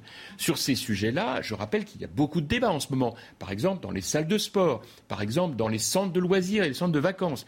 Est-ce que euh, euh, le nouveau ministre ou ceux qu'il va nommer vont être comment dire, permissifs, par exemple, par rapport à la question de la séparation entre les filles et les garçons, de, toute une série de sujets qui sont extrêmement préoccupants et sur lesquels nous autres, dans nos villes, nous sommes très mobilisés parce que alertés par nos administrés. Et c'est ça qui aujourd'hui justifie qu'on s'en inquiète et il ne faut pas qu'il y ait d'ambiguïté dans ces domaines. Donc il faut qu'il s'exprime rapidement. On ne lui fait pas de procès d'intention, mais on dit attention les menaces aujourd'hui. Oui, mais il faut aussi surveiller ses nominations. Et enfin, derrière tout cela, il y a un homme qui l'a nommé, c'est Emmanuel Macron.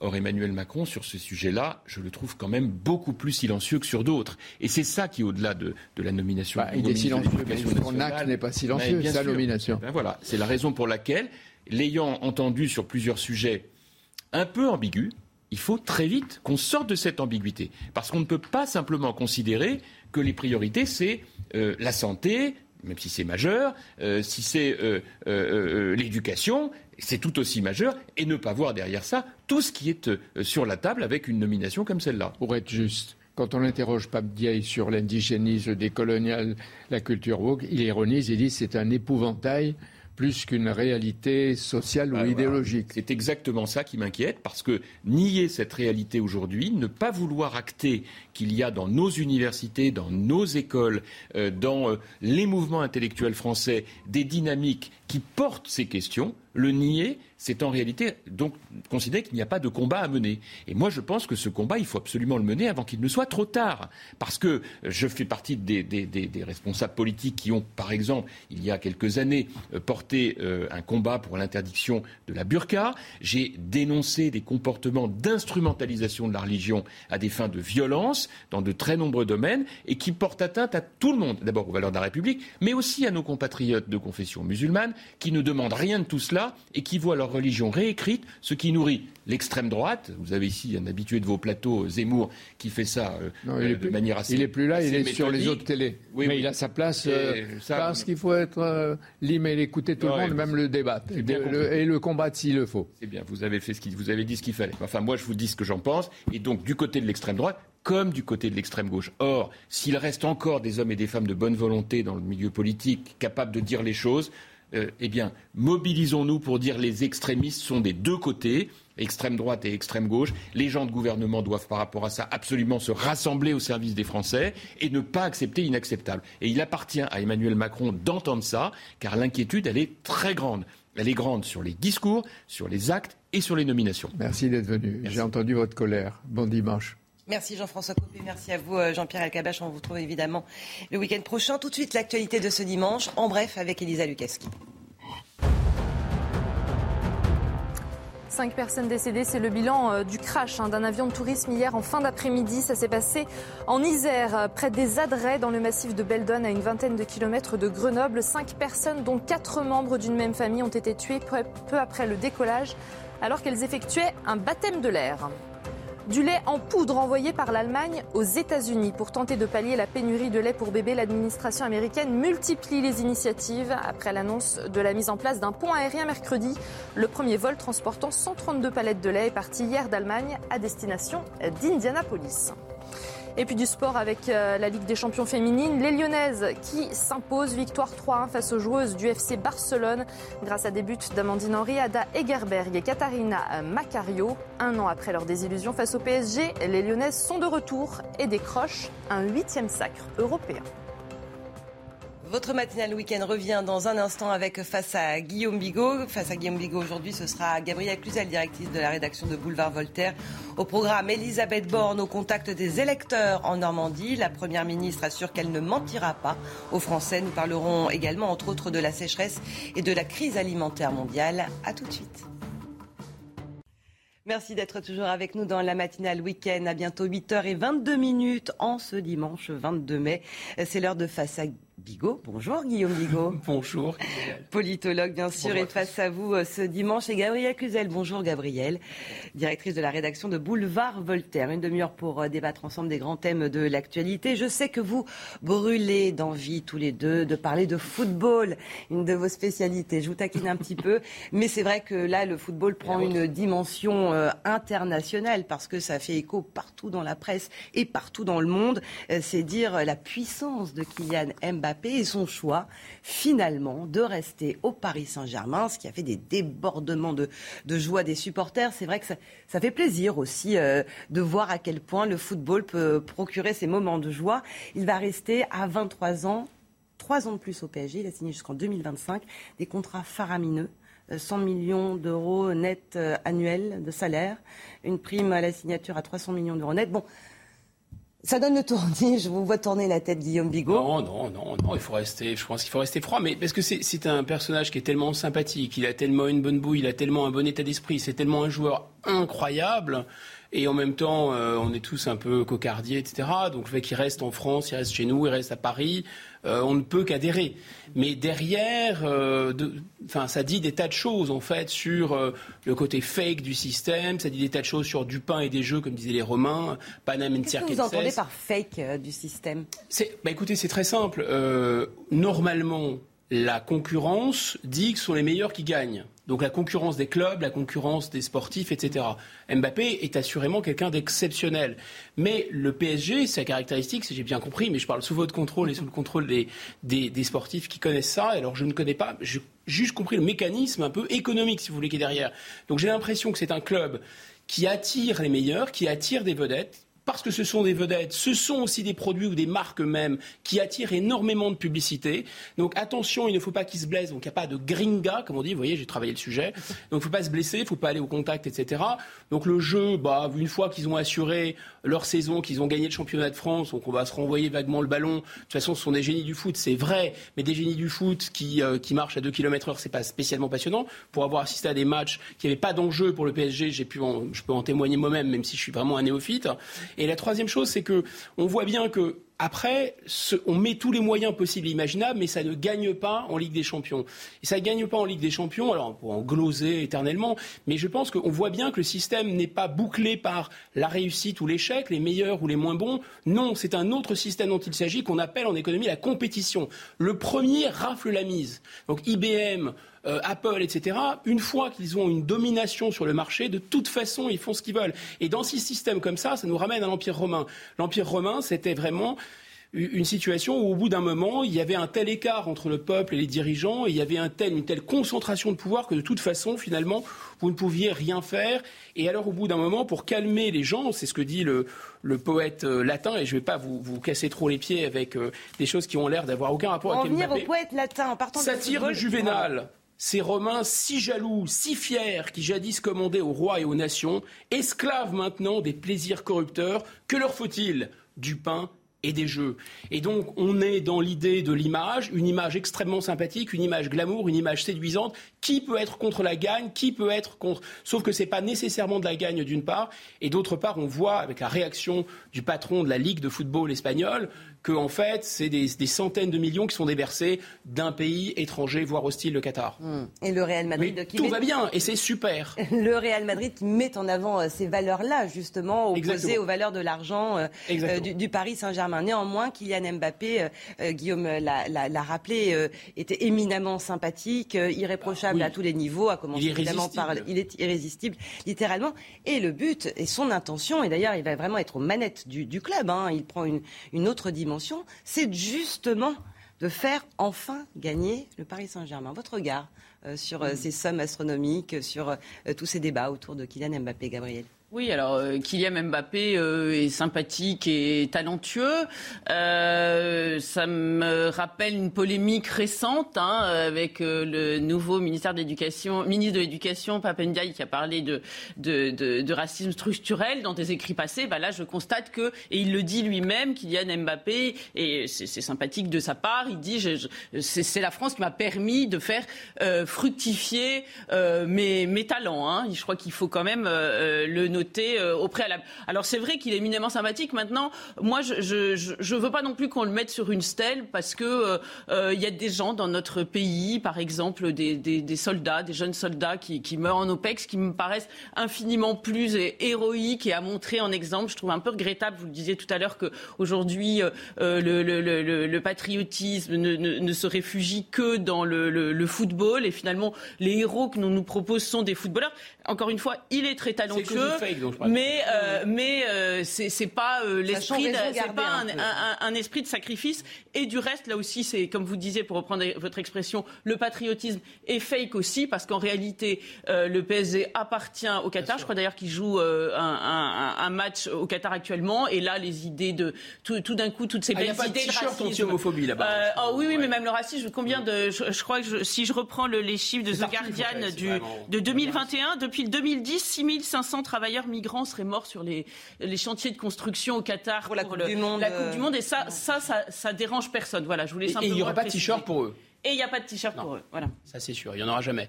Bon, mais bon, le monde a toujours été un peu hypocrite. Il y a des rapports de force, etc. Ce qui est intéressant dans cette affaire aussi, c'est qu'on voit le talent de la France. On voit qu'en France, il y a des gens exceptionnellement doués, il y a des entraîneurs sportifs, il y a des, il y a des équipes, des machines à fabriquer des champions mais d'une certaine façon, un peu comme en France, c'est le CAC 40. C'est-à-dire tout ça est orienté vers l'étranger, vers des intérêts étrangers, vers les marchés étrangers. Euh, d'une certaine façon, un peu les profits sont délocalisés, etc.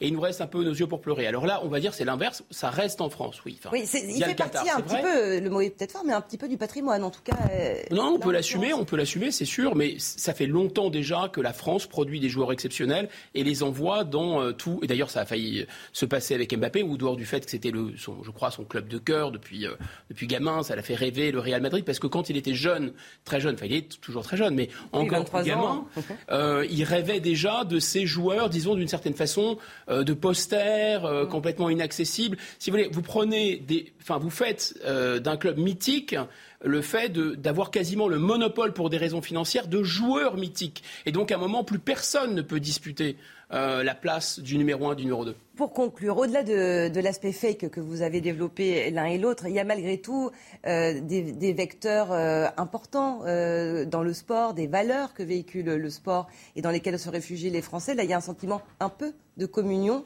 sur ce dossier. Bah, je, pense que c'est tout l'enjeu est là, c'est-à-dire qu'on veut nous faire croire qu'il y a de la communion, alors que si on gratte un peu, on a juste un, gamin qui est très malin et qui a permis de récupérer une partie de ses droits à l'image, et c'est la raison pour laquelle il est, il est resté en fait, et on nous explique que c'est parce qu'il est très attaché aux valeurs et que tous les jeunes Français doivent devenir des Mbappé, alors qu'on sait bien que c'est impossible et qu'une société de la méritocratie, c'est une société où on peut s'élever par ses propres moyens à la, enfin, je dirais, de manière réelle. Quand Bonaparte dit euh, vous avez un bâton de maréchal à tous ses soldats, effectivement, regardez autour de Paris, il y a plein de maréchaux qui étaient des deuxièmes classes. Aujourd'hui, vous dites tous les jeunes peuvent devenir Mbappé. Non, mais mon œil. Bon, on verra en tout cas si l'année prochaine, à la même période, Kylian Mbappé fêtera euh, la Ligue des Champions avec le Paris Saint-Germain. En attendant, ce sera le Real Madrid justement qui jouera la finale, bien sûr, la finale de la Ligue des Champions. Ce sera samedi prochain contre Liverpool et ce se passera au Stade de France. Dans un instant, on parle d'Elisabeth Borne en déplacement en Normandie. D'abord les titres, il est 8h30, Elisa Lukaski. Elisabeth Borne qui dévoile justement sa méthode et ses priorités. Dans un entretien chez nos confrères du journal du dimanche, la nouvelle Première ministre assure qu'elle ne mentira pas aux Français. Elle parle également longuement du thème brûlant des retraites en disant que c'est une réforme nécessaire et que le gouvernement souhaite les revaloriser et créer une pension minimum à 1100 euros.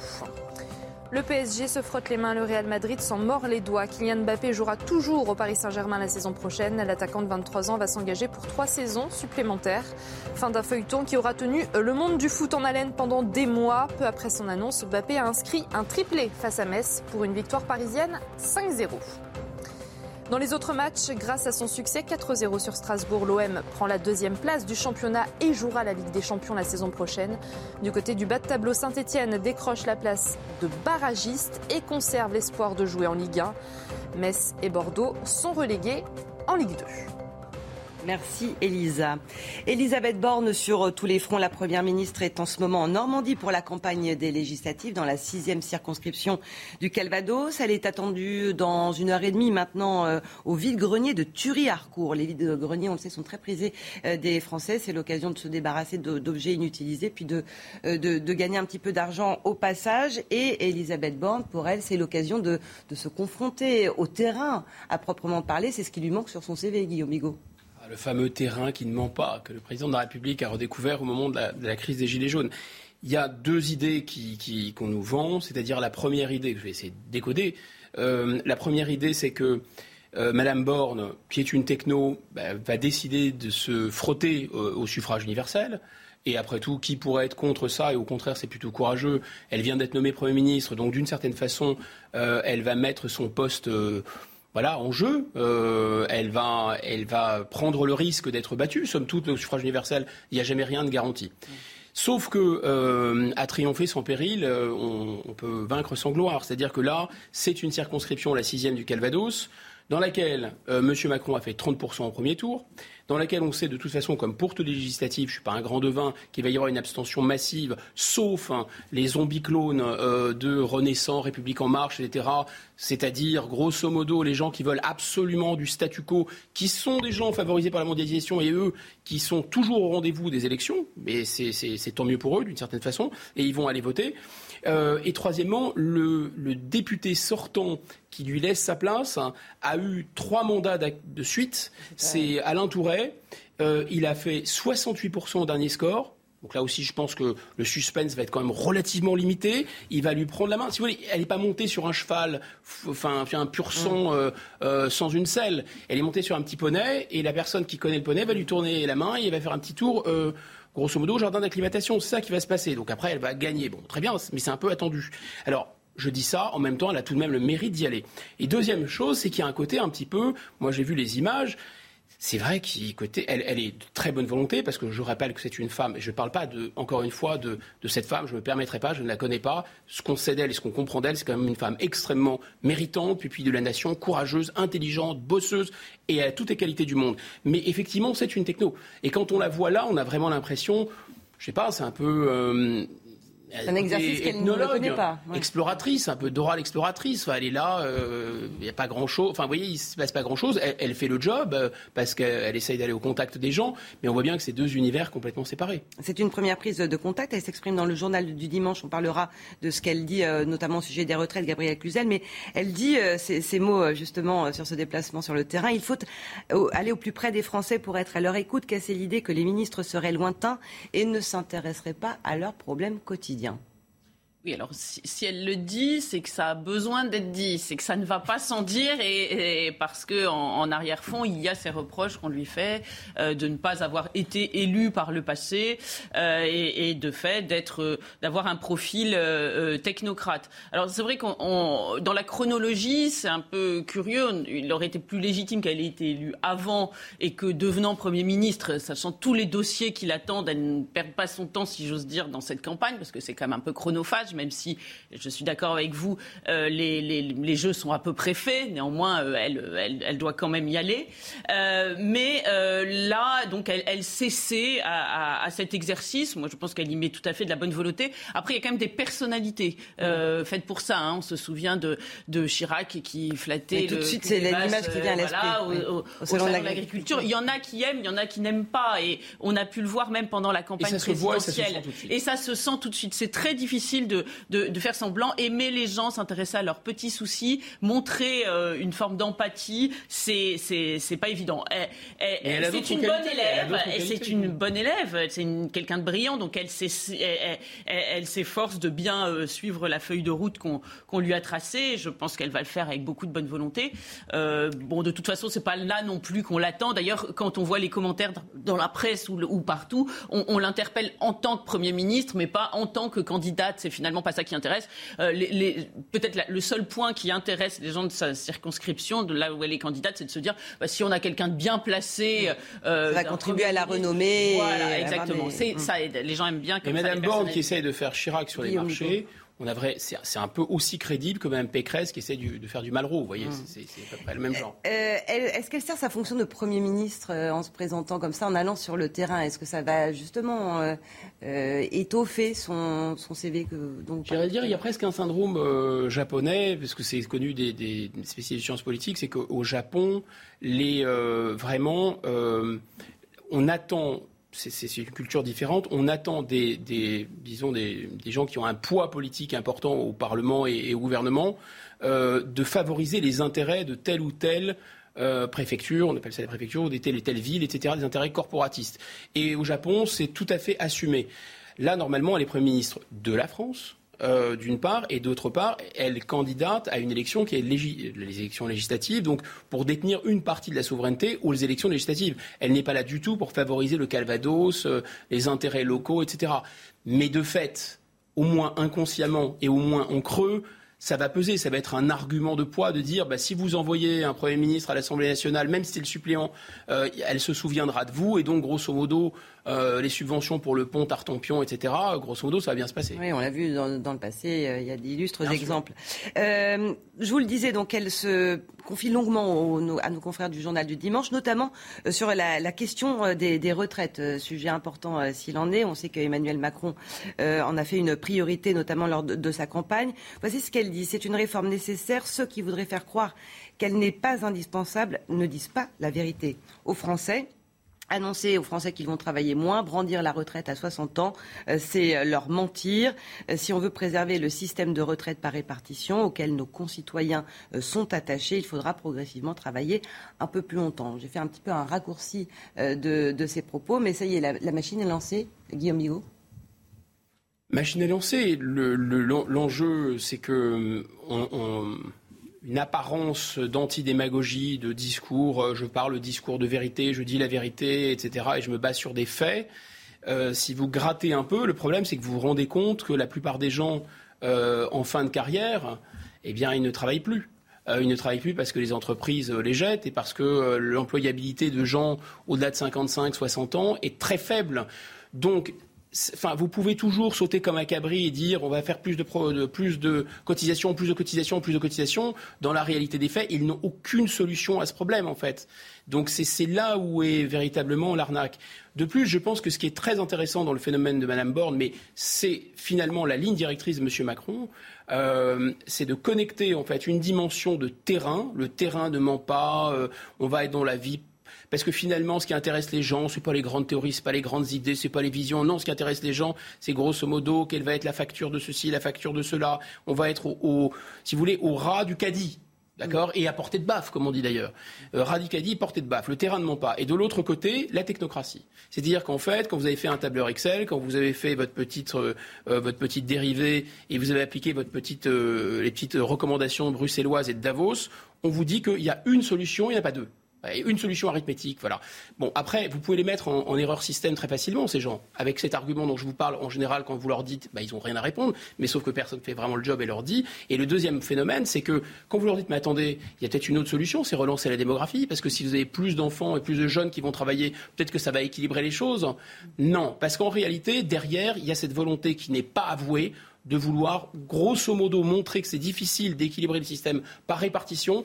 Donc on va pousser les mutuelles privées et on va de toute façon, que ce soit le système de retraite ou le système de santé ou le système d'ailleurs d'enseignement, on va d'une certaine façon pousser la solution privée parce que le logiciel, c'est depuis 40 ans que le privé c'est bien, le public c'est pas bien. Gabriel Cluzel, vous pensez vraiment qu'on va tendre euh, vers euh, quasiment du, tout privé ou tout privé en tout cas. J'exagère un petit peu, mais en tout cas l'augmenter nettement. Oui, mais euh, c'est ce qui se dessine à travers cette réforme des retraites. Voilà, personne n'ose le dire, mais euh, euh, on va vers une retraite par capitalisation parce que la retraite par répartition est morte. Vous avez raison d'évoquer cette question de la démographie. Moi, c'est quelque chose qui me frappe, c'est vraiment l'angle mort des des, des, retraites. Alors que pourtant, Alfred Sohi disait tout à fait, et ça tombe sous le sens, c'est un truisme. Il disait payer nos retraites, on ne paie pas nos retraites avec les cotisations, mais avec nos enfants. Parce qu'en fait, nos cotisations paient les, les retraités d'avant, paient la retraite de nos parents, nos retraites seront payées par celles de Sauver le système par répartition, c'est faire des enfants. Exactement, c'est se faire des enfants ou, comme le, le, prône euh, un certain nombre de, euh, de, personnes haut placées en, euh, à la Commission européenne ou ailleurs, faire venir plus d'immigration. À nos chefs, vous voulez dire Pardon Nos chefs. Voilà, exactement. À Bruxelles, là où À Bruxelles, exactement. Donc il faut faire venir plus d'immigration, sauf qu'on sait bien que les, les, peuples voient bien les limites de, de, de, de cela, mais néanmoins, on n'imagine pas qu'il faille encourager les Français à avoir des enfants, apparemment, ça c'est un, un, sujet tabou. D'ailleurs, je remarque qu'il n'y a pas de ministère de la famille. Il y a eu longtemps un ministère de la famille. Euh, sous Hollande, il y a eu un ministère des familles, hein, qui est un peu un déprivatif d'ailleurs, qui a un peu déconstruit la famille. Mais bon, passons. Et là, aujourd'hui, il n'y a plus de ministère de la famille. C'est le grand absent. Alors, pour porter les retraites, eh bien, on a mis une femme de gauche, ce qui est logique, ce qui est assez intéressant parce que ce, ce, ce euh, projet qui est euh, éminemment euh, éruptif, notamment pour les gens les plus modestes, eh bien, on se dit que s'il est porté par quelqu'un de gauche, ça va un peu court-circuiter la, la, capacité de réaction de la gauche. Mais en réalité, la gauche, telle que l'a installée Emmanuel Macron, elle est, elle est à gauche simplement sur les sujets culturels, sociétaux, mais pas du tout sur ces sujets-là. Là, là, cette retraite à 65 ans convient tout à fait à une partie, par exemple, LR mondialiste. Euh, et, donc là-dessus, euh, il n'y a a pas de sujet. Non, je veux simplement revenir. Vous avez raison. La faisabilité, elle est absolument nulle de la retraite à 65 ans. À partir de 45 ans, on est un senior en entreprise. À partir de 55 ans, il vaut mieux pas quitter son boulot, me voir à partir de même avant, ah, euh, parce qu'on ne risque pas d'en retrouver. Donc sur le papier, c'est très joli, mais ça ne fonctionne pas. Et puis évidemment, ça oublie tous les gens qui n'ont pas les, c'est mettre à égalité des gens qui par essence, ont des. Ils ne sont pas dans les mêmes profils de carrière, évidemment. Inégal. Non, mais de, l'un et l'autre, nous n'avons pas de marteau-piqueur entre les mains toute la journée. Mm. Donc, évidemment, euh, la perspective de travailler plus longtemps, nous ne l'appréhendons pas de la même façon qu'un ouvrier. Guillaume, pourquoi oh, Très, très brièvement, je pense que la, contradiction pointée euh, par Gabriel est fondamentale.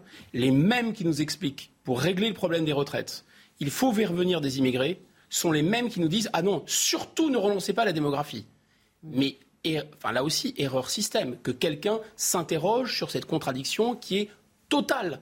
Pourquoi faire des enfants ici, c'est pas bien, alors que faire venir des migrants à l'extérieur, c'est bien?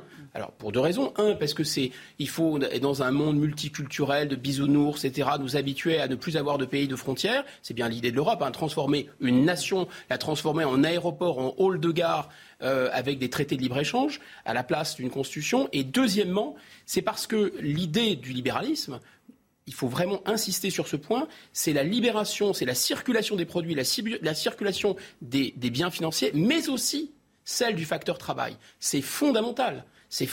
De comprendre que cet enjeu de circuler, laisser circuler les travailleurs, c'est l'objectif du, marché mondial.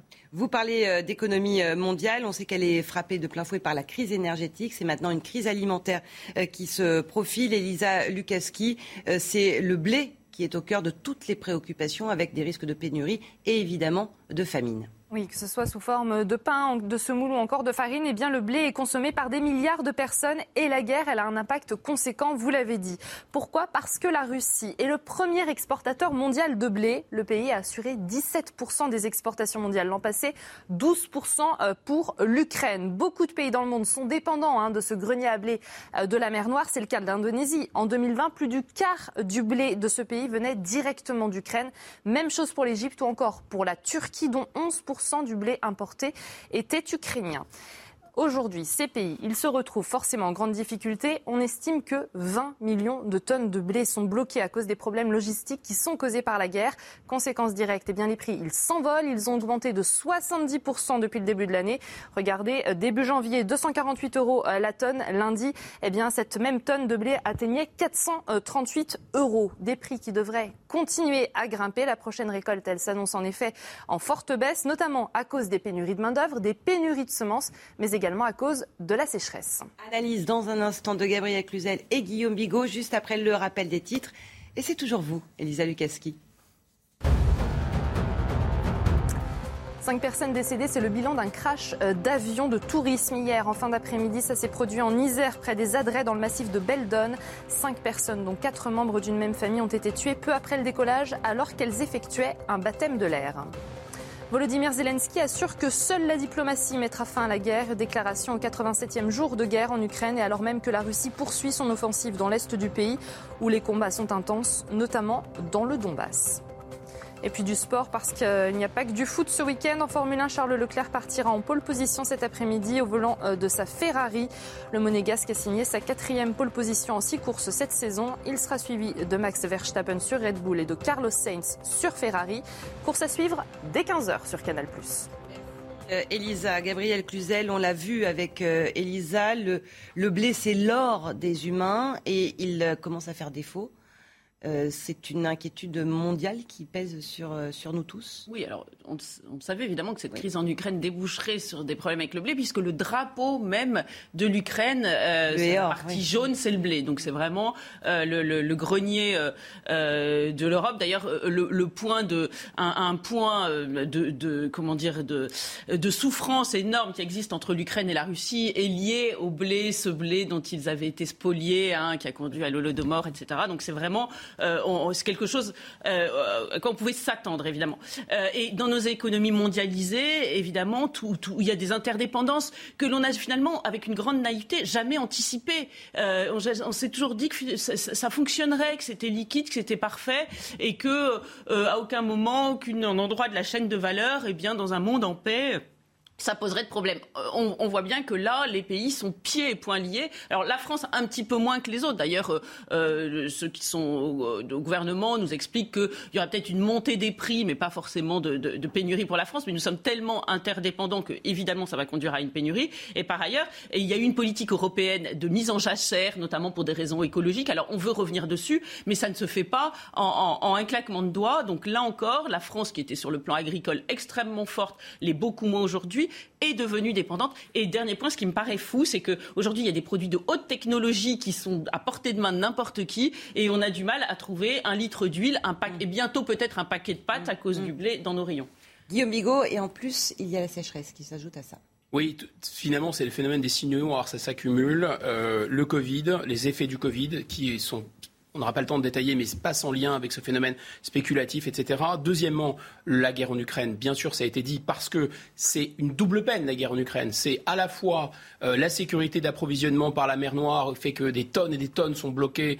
Euh, vous voyez, par exemple, j'ai regardé, l'Ukraine devait normalement exporter 6 millions de tonnes par mois. Là, c'est à peine 800 000 tonnes par mois qui sortent. C'est 12% des exportations mondiales, l'Ukraine, et 17% pour la Russie. Et, et en capacité de production, c'est plus encore. Donc vous avez ce phénomène-là de, la, de, la, de l'Ukraine avec la guerre, mais vous avez également la Russie qui est frappée de sanctions. Et donc la Russie est redevenue un poids lourd de la production euh, du blé, mais aussi des engrais. Et donc les deux ensemble, les uns, l'un pris dans les sanctions, l'autre pris dans la guerre, vous avez un effet massif sur le marché. Et deuxièmement, cette, euh, effectivement, cette mondialisation fait que vous avez des phénomènes spéculatifs à la nanoseconde, donc des gens euh, qui ont fabriqué des produits financiers pour anticiper sur la baisse des cours, etc., vont amplifier par un mécanisme spéculatif cet effet-là. Et je rappelle que c'est à la fois la céréale majeure pour la sécurité alimentaire mondiale, mais c'est aussi, ce sont aussi les engrais qui viennent également d'Ukraine et de Russie. Et donc, on a un spectre de famine, de famine vraiment de famine, hein, avec des déplacements de population, etc. Indonésie, Égypte, Sri Lanka, c'est déjà à l'état d'urgence. Ça va être très très grave. Voilà. Donc être un homme d'État, disait mon ami Régis Debray, c'est pas seulement vouloir des choses, c'est vouloir les conséquences de ce qu'on veut. Encore faut-il réfléchir. Et puis il y a la, question du logement. Il nous reste très peu de temps, mais c'est euh, le poste de dépense principal pour euh, pour les Français. À Paris, le prix du mètre carré a augmenté dans des euh, proportions délirantes. la Confédération du logement demande ce que les prix soient bloqués, mais c'est compliqué. on fait le point avec Alexis Vallée. Comme beaucoup d'étudiants, Valentine habite dans un petit studio. Il fait 9 euh, mètres carrés et il coûte 500 euh, euros euh, par mois. Entre son travail l'été, le soutien de ses parents et les aides, elle peine à joindre les deux bouts. J'ai très peur qu'on rehausse le prix de mon loyer parce que bah, je ne sais pas du tout comment je vais pouvoir m'organiser. Pour cesser de s'inquiéter, elle aimerait que l'exécutif gèle les prix des loyers. Une mesure aussi défendue par des associations comme la Confédération nationale du logement. Les personnes retraitées ont beaucoup de mal à vivre. Bien que nous soyons en zone détendue, les loyers augmentent quand même. Si le gouvernement validait le gel des loyers, ce serait un mauvais signal pour les propriétaires. Le problème, c'est que les propriétaires, c'est la vache à lait. Il va y avoir des, travaux énormes à faire euh, au niveau euh, de la rénovation énergétique. Et si je prends un seul exemple, les taxes foncières euh, sur les dix dernières années, ça fait trois fois l'inflation et trois fois l'augmentation des loyers. Donc euh, le signal serait plus que mauvais et, il ne s'agirait pas de, déstabiliser une fois de plus les propriétaires. Une déstabilisation qui pourrait perturber encore plus l'accès au logement, alors qu'en 2023, les 90 000 logements les plus énergivores seront interdits à la location. Et on revient à cette déclaration d'Elisabeth Borne dans le journal du dimanche sur cette question des loyers qui pourraient être gelés. Sa réponse, j'ai deux principes.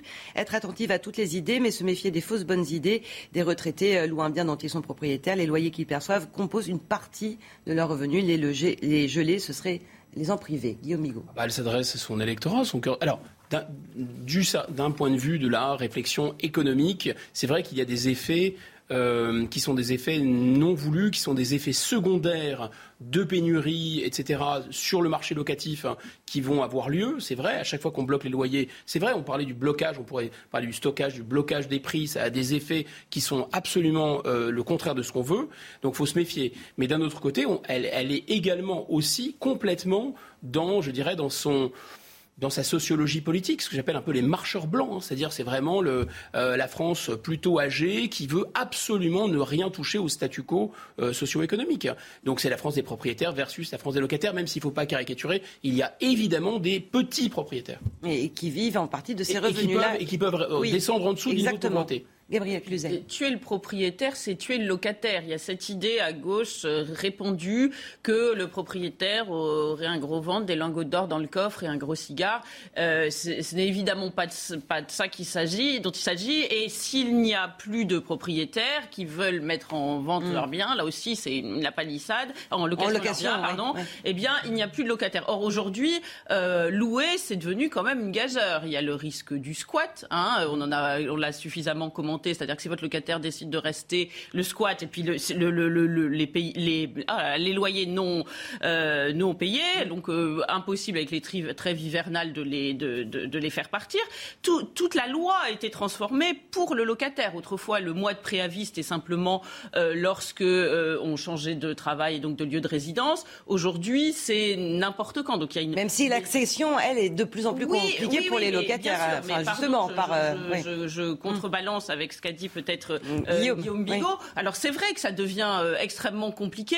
Euh, maintenant, dissuader les propriétaires euh, de louer, c'est avoir finalement une population de logements sociaux. Non, ce qu'il faudrait, c'est peut-être faciliter l'accès euh, à la propriété pour les classes moyennes euh, et, et, et, aller peut-être laisser courir un peu l'inflation, c'est-à-dire faire en sorte que les retraites ou les, les salaires augmentent à, à, même hauteur que les loyers. Ce qu'il faudrait, c'est reconstituer les classes moyennes surtout. C'est ça un peu l'objectif, parce que finalement, on voit bien que la politique en France, et c'est dans tous les pays d'ailleurs, se fait au centre avec une sorte de barycentre politique, sauf qu'on n'a quasiment plus de, euh, de classe moyenne. Ça devient un petit, petit trépied de gens plutôt favorisés parce que plutôt âgés, ayant euh, euh, acheté quand les prix étaient bas, avec de l'argent qui n'était pas cher. Je vous interromps, Guillaume. Le grand rendez-vous, c'est à 10h sur CNews Europe avec Sonia Magbrook. Bonjour Sonia. Qui sont vos invités aujourd'hui? Bonjour à vous Isabelle. Deux invités pour un grand rendez-vous très politique. Nous aurons euh, Clément Beaune qui a été confirmé au gouvernement. Première prise de parole du ministre de l'Europe et première prise de parole également dans l'opposition de Gérard Larcher, le président du Sénat. sur quel thème allez-vous les interroger? Évidemment sur le signal donné par ce euh, gouvernement. Nous irons aussi sur la polémique et les critiques autour du ministre de l'Éducation Papandiaï, mais aussi sur les problèmes concrets des Français. Vous en avez largement parlé depuis tout à l'heure sur l'antenne. Merci beaucoup euh, Sonia Mabrouk. À tout à l'heure, 10h donc pour le grand rendez-vous. Merci Gabriel Cluzel d'être venu dans le Face à Bigot. Guillaume Bigot, vous restez avec nous pour la suite de la matinale week-end sur CNews. Et pour les auditeurs d'Europe 1, vous retrouvez tout de suite Thierry Dagiral et Frédéric Tadei. Attention aux violents orages au cours des prochaines heures. Globalement, le risque s'étend entre 14 et 19 heures. Ça commence par le massif central et ensuite ces orages vont gagner le sud-ouest on pourra avoir de violentes précipitations et notamment de la grêle en prévision. Vigilance orange sur 13 départements. Donc, sur les autres régions, on sent que le temps commence quand même à changer. Hein. Sur une grande partie du pays, les nuages sont de plus en plus présents, même si on a toujours quand même des éclaircies sur la Méditerranée ou encore en direction du nord-est et parfois quelques brumes et brouillards. Au cours de l'après-midi, attention, c'est là que les orages vont commencer à éclater en début d'après-midi sur le massif central, en début de soirée sur le sud-ouest avec des phénomènes possiblement violents, du vent, de la grêle, de fortes pluies. Toujours du beau temps par contre en Méditerranée et un temps plus calme également sur les Hauts-de-France. Les températures vont subir une nouvelle hausse. Ce matin, elles sont encore assez euh, classiques, 8 degrés en remontant vers les Hauts-de-France et la région euh, Grand Est déjà 21 ce matin euh, sur Bordeaux au cours de l'après-midi pic de chaleur de cette période de chaleur sur euh, le sud-ouest avec localement 35 voire même plus possible euh, sur le sud-ouest. On pourrait battre le record de chaleur absolu pour le mois de mai et quand même 26 degrés sur la région parisienne et 22 sur la pointe bretonne. 9h dans la matinale week-end et pour nous accompagner jusqu'à 10h, le Fab Fort. Oui, carrément, n'ayons pas peur des mots. Guillaume Bigot, toujours avec Toujours nous. les grands mots, hein. à, vos côtés, on a plaisir d'accueillir Jacques Vendroux. Ça fait plaisir de vous retrouver, Comment Jacques. ça va? Mais très très bien, vous avez l'air en pleine forme depuis que Kylian Mbappé est resté au PSG. Oui, et depuis que je suis européen aussi. Et eux aussi à Europe 1, c'est important de le préciser. Philippe David, toujours en forme. Ah bah, toujours en forme, surtout depuis que Kylian Mbappé a prolongé aussi. Voilà. Je lui avais dit hier qu'il allait prolonger. C'est vrai, animateur des vraies voix à Sud Radio et Eric Revel. Bonjour Je Eric. suis honoré de faire partie du Final Du- Four. Du Fab Fort, n'est-ce pas.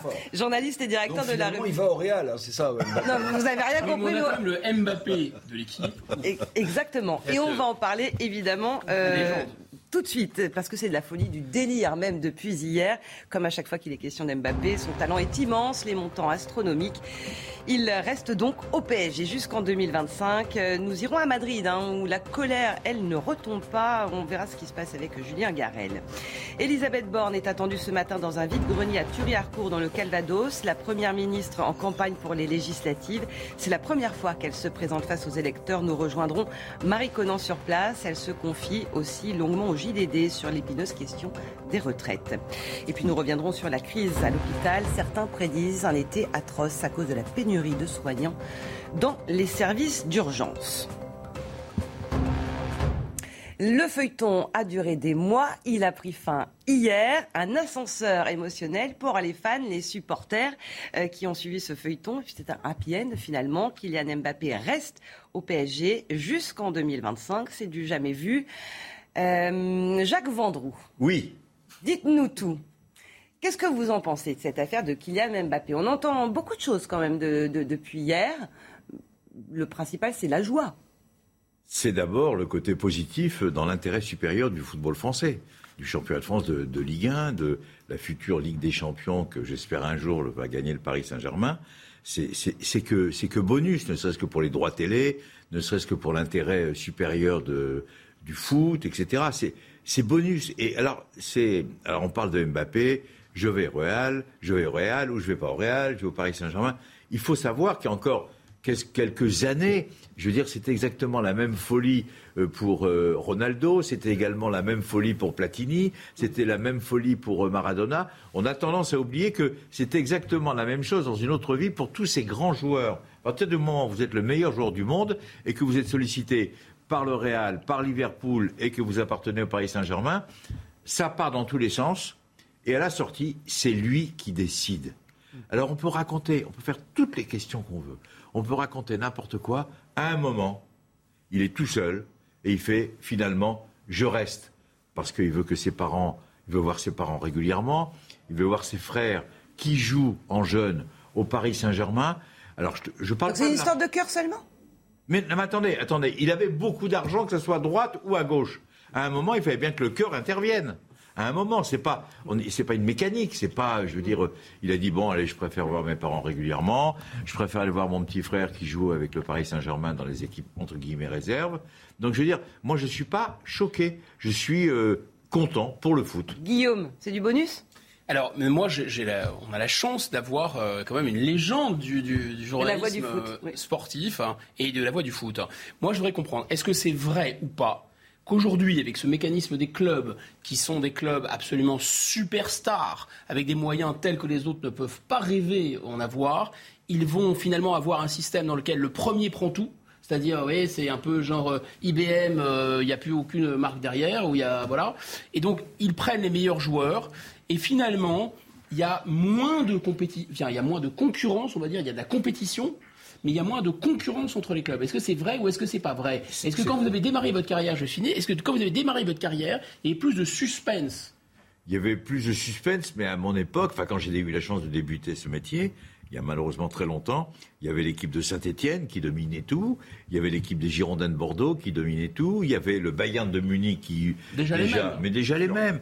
Je veux dire parce que c'est des, des clubs qui ont des moyens hors normes, qui ont des moyens euh, je veux dire, financiers qui sortent de l'ordinaire, et ça fait partie du film, et ça fait partie de l'actu. Et si vous retirez de l'actualité européenne ou mondiale le Bayern, Barcelone, le Real, le Paris Saint-Germain, l'Olympique de Marseille qui va faire la Ligue des Champions la saison prochaine, je veux dire, bon, c'est aussi important, c'est important. Et ça, attention, c'est pas là, c'est pas Radio Vendroux, c'est-à-dire que c'est l'intérêt, non, non, non, non, mais je veux, dire, je veux dire simplement que tout le monde veut que ça soit comme ça.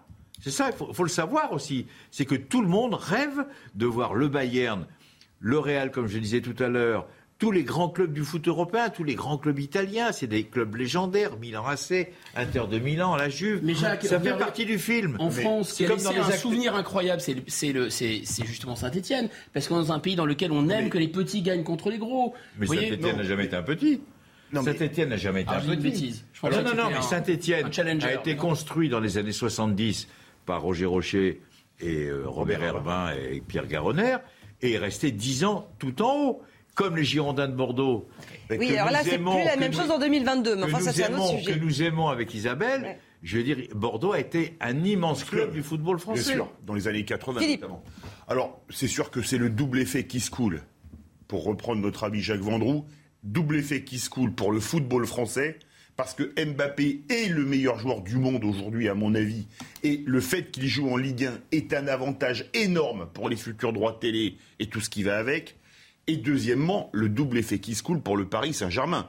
Parce que j'en ai parlé il y a quelques jours à l'antenne, Mbappé partait, le PSG, ça ne valait plus rien. Parce que Neymar, Il y a il un a problème. jamais À ce été point-là au PSG. euh, Ouais. Messi, C'est donc qu'il y a pas un esprit d'équipe etc. de folie, hein. Et, et- et Attendez. sans Mbappé, le PSG était, c'était la catastrophe. Le, le- le Paris Saint-Germain, euh, et c'est sa plus mauvaise saison depuis 10 ans, depuis l'arrivée des Qataris. C'est sa plus mauvaise.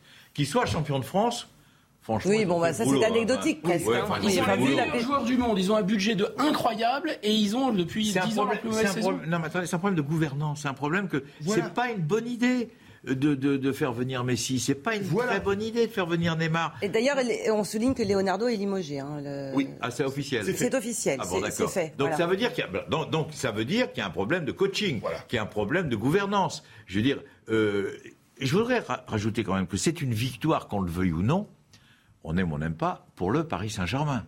Le Paris Saint-Germain a sauvé sa saison très médiocre, je veux dire, cette année, enfin cette saison, en gardant Mbappé, et en fêtant plus ou moins dignement le dixième titre de champion de France hier Oui, soir. au- c'est vrai que ça a donné l'image d'un triomphe euh, qui n'en Voilà, était voilà, pas un, ils mais ont- enfin ils bon. ont- ils ont bien noyé le poisson. Éric Revel, je trouve bien Ah bah, silencieux. oui, je suis silencieux parce que j'ai évidemment des sommités. Revel avec, Revel avec un R comme Ronaldo, quand même. Voilà, voilà. Bon, voilà, Maître Jacques, si vous voulez, vous écoutez euh, notre ami Philippe. Bon, Non, non, moi non.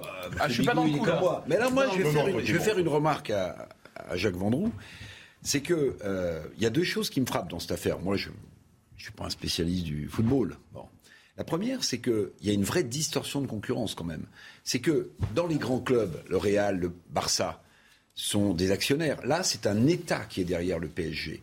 Et il y a beaucoup de grands clubs en Europe, Jacques, qui disent, mais en fait, on ne pourra plus jamais lutter parce que dès l'instant où le Qatar, qui est un riche pays pétrolier, pourra mettre des moyens qui sont illimités, Et nos eh bien, eh bien, en réalité, les autres clubs, fussent-ils très grands comme Barça ou Real, ils pourront plus jamais lutter. Et c'est ce que dit d'ailleurs le Real Madrid, euh, qui va déposer plainte C'est- oui, mais aussi. c'est euh, oui, mais Oui. c'est Oui, Oui, c'est- un État, Jacques, qui est c'est- le PSG. C'est un État. Attendez, attendez, vous avez, Eric, vous avez raison sur un, un point. C'est un État, c'est vrai, qui, euh, qui va dire qui finance le, le Paris Saint-Germain. Sauf que c'est un État qui va organiser la Coupe du Monde de football. Donc cet État a intérêt, a intérêt au moment où on parle d'être le plus positif possible pour que la Coupe du Monde se passe bien. Maintenant, je vais vous dire un truc. Faites attention après la Coupe du Monde de football. Ils l'ont obtenu, la Coupe du Monde de football. Ils ont obtenu la signature de Mbappé. Je ne suis pas sûr, parce que là, on parle du Paris Saint-Germain. Mais il y a beaucoup de clubs qui sont financés par les Qataris. Il faut pas l'oublier quand même. C'est, c'est pas, euh, il n'y a pas que le Paris Saint-Germain. En Angleterre il y en a plein. euh. Il y en a en Angleterre, il y en a partout. Ils, ils vont rentrer Ouais. en Italie, etc. Attention. Le maillot du Barça. Le maillot du Barça, faut pas l'oublier. Alors moi, je vais vous dire, ça me choque pas du tout que ce soit un pays qui finance. Je veux dire, le, le Qatar il fait du business. C'est tout ça. On les auto- Alors à ce moment-là, faut pas les autoriser. Il faut pas, il faut pas qu'on non, pleure. ce que je veux dire, c'est qu'il n'y aura plus jamais les mêmes moyens. Plus Mais c'est aucun pas, club mais ne pourra pas se vrai. battre, Mais. Barcelone va avoir d'autres moyens. Le Real va Ouais, avoir d'autres moyens. C'est obligatoire. On dit toujours ça à chaque fois, et puis finalement, ça ne, fin- Je ça ne cesse d'augmenter. hier, mais je le pense profondément, donc je vais le redire parce que euh, Guillaume Bigot me faisait la grâce de me dire que j'avais pas été mauvais. C'est qu'il y a un autre aspect politique derrière tout ça. Il y a un autre aspect politique derrière tout ça. Le président de la République est sans doute intervenu, comme on le sait, pour que Mbappé pèse bien le pour et le contre et reste plutôt au PSG. on, est dans une situation économique, sociale, communautaire compliquée en France. Bon, vous connaissez le, la l'adage, la, l'adage, euh, je ne vais pas le refaire en latin, mais je vais le dire en français, du pain et des jeux. Ben, c'est ce qu'évoquait tout à l'heure Guillaume Ah bah ok, quand on a le problème de pain, ce qui est le cas pour une majorité des Français, il vaut mieux que les jeux du cirque soient là pour occuper l'esprit du peuple. Voilà, je voulais le dire. Alors c'est peut-être, euh, on va prendre pour un révolutionnaire. Mais je voudrais... Mais... Oui Jacques. Non, je, voudrais dire simplement que tout ça, on, descend tout, on défend tous un peu nos, notre micro-société. Il ne faut pas diaboliser le football. Ah, mais le football, non, non, mais. C'est un jeu avant tout. D'abord, c'est un jeu.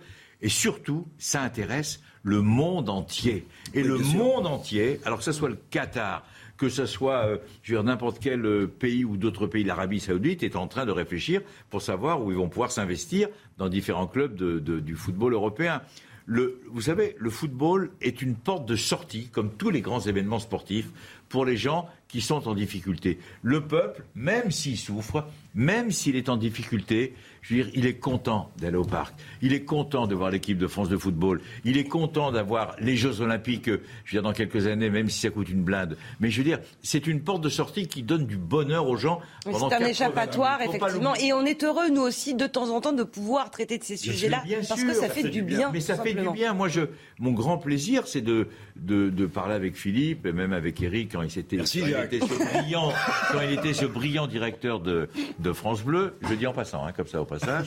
Ah, bah, c'est gentil. Voilà, je le dis. Et donc tout ça pour vous dire que faut pas oublier, faut pas oublier que le sport, en règle générale, que ce soit l'équipe de France de hand, que ce soit l'équipe le, le, rugby avec euh, avec Fabien Galtier, c'est fabuleux. C'est une porte de sortie. Alors ça coûte des ronds, d'accord. On peut discuter, d'accord, sur le salaire des uns et des autres, mais à la sortie, ça donne de la joie et ça donne des moments euh, euh, de d'oubli, Donc voilà, Je voudrais revenir sur les pudeurs de gazelle de la Ligue de football espagnole, en particulier Javier Tebas, qui est le patron, qui dit que c'est un scandale, qu'ils vont porter plainte. Quand il y a eu des remises d'impôts impayés, de charges sociales impayées par le ministère des Finances espagnol au Barça, au Real pendant des années. Vous êtes d'accord que ça a existé Je n'ai pas entendu Javier Tebas dire que c'était scandaleux que les assurés sociaux ou les contribuables espagnols allaient être spoliés. Je ne les ai pas entendus, là c'est un peu bizarre, j'étais sourd. Le président de la Ligue professionnelle espagnole, il dit n'importe quoi. Mais oui, on est d'accord. N'importe quoi. Parce que, n'importe parce que il est intervenu. C'est bien, c'est qu'on n'est pas du tout chauvin. il est intervenu quand Figo a quitté le Barça pour aller au Real Madrid. Il est intervenu, euh, il a demandé une enquête sur le salaire de, Ronaldo. Il a demandé une enquête sur le salaire de Benzema. Il euh, ne faut pas oublier quand même que tous les joueurs dont je viens de parler étaient sous contrat. Donc ils n'avaient pas le droit normalement de partir dans le club, sauf un accord entre les deux clubs. C'est ça. Là, notre ami euh, Mbappé était libre de tout engagement, c'est-à-dire il va où il veut, il fait ce qu'il veut. C'est pas du tout le problème du patron de la Ligue professionnelle espagnole. C'est pas ses oignons. Mais, la une, c'est comme la une de Marca aujourd'hui, qui est l'équipe en Espagne. Il faut avoir beaucoup de classe pour jouer au Real. Alors, Jim, oui, c'est la une de. Oui, c'est la une bah, ils sont, ils sont, J'imagine les amis la tête aujourd'hui de Florentino Pérez, le président du Real, qui mhm. voulait avoir une attaque Mbappé à Land. Il y en a un qui part à Manchester City gratuitement et l'autre qui reste au PSG. une question à Jacques Vendroux. Jacques Vendroux. Alors une réponse Jamais un joueur de foot dans l'histoire du Real n'a refusé une fois, deux fois, trois fois, quatre fois comme Mbappé. C'est jamais arrivé. Oui, enfin il n'a pas refusé. Enfin il n'a pas, été. Non, non, non, il n'a pas été parce qu'il était sous contrat. Mais, c'est historique. Pas l'oublier. Là, oui, c'est historique. Ben, il fallait bien que ça arrive un jour. La Maison Blanche. Euh, oui. Il fallait bien que ça arrive un jour. Je Moi, il y a une question qui me brûle les lèvres. Alors, vous la poserez. Vous la poserez. Non, on n'arrivera jamais à tenir le temps. Euh, si, ce sera après le rappel des titres à 9h15. Elisa Lukaski. Cinq personnes décédées, c'est le bilan d'un crash d'un avion de tourisme hier en fin d'après-midi. Ça s'est passé en Isère, près des Adrets, dans le massif de Beldon. Cinq personnes, dont quatre membres d'une même famille, ont été tuées peu après le décollage, alors qu'elles effectuaient un baptême de l'air. Du lait en poudre envoyé par l'Allemagne aux États-Unis pour tenter de pallier la pénurie de lait pour bébés. L'administration américaine multiplie les initiatives. Après l'annonce de la mise en place d'un pont aérien mercredi, le premier vol transportant 132 palettes de lait est parti hier d'Allemagne, destination Indianapolis. Et puis euh, du sport avec euh, les Lyonnaises qui remportent la Ligue des Champions. Victoire 3-1 face aux joueuses du FC Barcelone grâce à des buts d'Amandine Henry, Ada Egerberg et Katarina euh, Macario. Un an après leur désillusion face au PSG, les Lyonnaises sont de retour et décrochent un huitième sacre européen. Et Eh oui, le foot français peut gagner la Ligue des Champions. Merci les joueuses. Vous vouliez poser Oui, mais une moi question, aussi, Guillaume je, je rêve que de ça et que, le, que, que nous gagnons, que le PSG gagne la Ligue des Champions et tout ça. Et, euh, et même si je suis vraiment nul euh, voilà, en foot et tout ça, je, je, je partage aussi quand même cette. euh, J'ai aussi des étoiles dans les yeux. Mais, et très content que, que Mbappé reste. Mais j'ai quand même une question pour vous. Les joueurs géniaux des années 60, 70, des, euh, des Pelé, des Platini, etc., euh, ils gagnaient combien? Mais il gagne immensément d'argent par rapport, euh, C'est par rapport à, proportionnel. à ce qu'on appelle la normale. Enfin, je veux dire. euh, Alors, qu'ils étaient super bien payés, j'entends. Mais, Mais ils en étaient immensément. Mais, mais c'est l'évolution de la vie. C'est-à-dire que c'est une évolution. D'abord, les droits télévision n'existaient pas. Et les droits de télévision sauvent tout le football européen. faut pas l'oublier. Le salaire de Michel Platini ou de Pelé, ou je veux dire de tous ces joueurs de, de Di Stefano, etc., était immense et tout le monde était déjà choqué. Et on sera encore, encore Mais plus choqué dans 10 ans parce qu'ils vont encore en gagner encore plus. Je fais le. Schtroumpf, le Schtroumpf. Philippe David dit qu'il n'est pas choqué. choqué par le montant en lui-même. Je dis simplement qu'ils ne courent, ils n'étaient pas meilleurs Alors, ou moins bons parce qu'ils étaient moins Je- bien je, je vais pas me faire que des amis, mais moi, je ne suis pas choqué. Je vais vous prendre un exemple. Il y a 25 ans à peu près, quand Ronaldo, le Brésilien, a signé à l'Inter Milan. Le prix de son transfert et son salaire avaient fait, mais scandale, scandale. Ronaldo, quel joueur fabuleux, on est tous d'accord ici. Le Brésilien, La- hein. Le Brésilien. Brésilien. La même année, pour faire un film après Pretty Woman qui avait très bien marché, pour trois semaines de tournage, je crois que Julia Roberts avait pris trois ans du salaire de Ronaldo. Pour trois semaines de tournage. Je n'ai entendu personne crier au scandale, alors que moi, permettez-moi de vous dire, le but de Ronaldo contre Compostelle. Oui, j'ai bah vu après, 50 cha- fois, chacun- J'ai oui. vu deux fois Pretty Woman et ça m'a suffi. Mais Oui, on peut regarder encore aujourd'hui Pretty Woman et ça marche toujours. Moi, je préfère Pretty Woman. Ah bon, chacun Juste, Non, mais il faut que vous oui. Jacques, très rapidement. Oui. On parle du football. Vous voulez qu'on parle du salaire des golfeurs? Oui. Vous voulez qu'on parle du salaire Et aujourd'hui? du- Et de la NBA, etc. et de la Formule Vous 1, voulez bien qu'on parle du salaire des Juste- pilotes de Formule 1 Non, mais Juste attendez, d'un mot. arrêtez. Le Real Madrid a certes perdu euh, Kylian Mbappé, mais le Real Madrid jouera la finale de la Ligue des Champions le week-end prochain contre Liverpool au Stade de France. Très rapidement, est-ce que, selon vous, Jacques, est-ce que le Mbappé et le PSG, le et le, vont gagner la Ligue des Champions l'année prochaine? L'année prochaine, j'en sais rien. Ça dépendra des joueurs qui vont jouer avec euh, Mbappé. Mais en tous les cas, ça fait, projet- ça fait partie des projets de Mbappé et des, des dirigeants de l'emporter dans les trois prochaines années. Parce qu'il reste aussi un peu pour ça quand même. Exactement. Un pronostic? Alors peut-être pas pour l'an prochain, mais là, il a les clés du camion et à mon avis, ça risque de changer beaucoup de choses. Éric Revel? Il fait pas une erreur en restant au PSG. Ah non, non, on va pas relancer le débat. Non, non, non, moi, je- pensais- qu'il va continuer à progresser au PSG. Mais, ah, mais attendez, il est, bah, évidemment qu'il va progresser. Bon. évidemment. Alors, Voilà. Merci beaucoup. Merci, Vous Jacques. pensez pour Bordeaux, Isabelle, quand même. Oui, Évidemment, bien sûr. Ah oui. C'est pour Ce avec Isabelle, doigts pour un tas de raisons. hein. La politique, si vous le voulez bien, avec euh, Elisabeth Borne. Alors là, on va quitter Paris, on va quitter Bordeaux, on va aller en Normandie, où elle se trouve pour un vide-grenier à Vous savez qu'elle se présente Non. aux législatives. Et nous allons rejoindre Marie Conan. Bonjour Marie, vous êtes avec Loïc Tontat euh, et Elisabeth Borne, qui euh, va finalement pour la première fois vraiment sur le terrain au contact des électeurs. Oui, hein, on est euh, sur ce vide-grenier depuis 7 heures du matin et quand on parle un petit peu aux gens, on se rend compte que au final peu de monde était au courant de la venue d'Elisabeth Borne dans le Calvados. Elle n'était pas forcément attendue, mais quand on annonce sa venue, eh bien les gens ont l'air plutôt contents. On sent que la première ministre est plutôt appréciée, peu connue, mais appréciée. Je vous propose d'écouter les quelques Calvadosiens que nous avons rencontrés ce matin. Alors là, je sais pas trop si c'est bon ou pas bon pour la région, mais en tout cas, ce que je pense, c'est que c'est intéressant. C'est intéressant, c'est bien qu'elle vienne, qu'elle se déplace, et, et je serai tout oui à écouter ses projets. Bah, contente, euh, je connais pas encore, donc on va voir ce qu'elle va nous faire. Mais bon. Eh bien, écoutez, on, si nous rend visite, on va lui dire bonjour.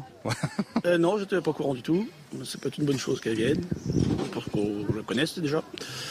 Et puis voilà. Euh, Pour la connaître en tant que première ministre Oui. candidate aux législatives euh, les deux, les deux, euh, candidates, et puis, euh, puis voir ce qu'elle ce qu'elle veut, ce qu'elle ce qu'elle peut nous donner aussi.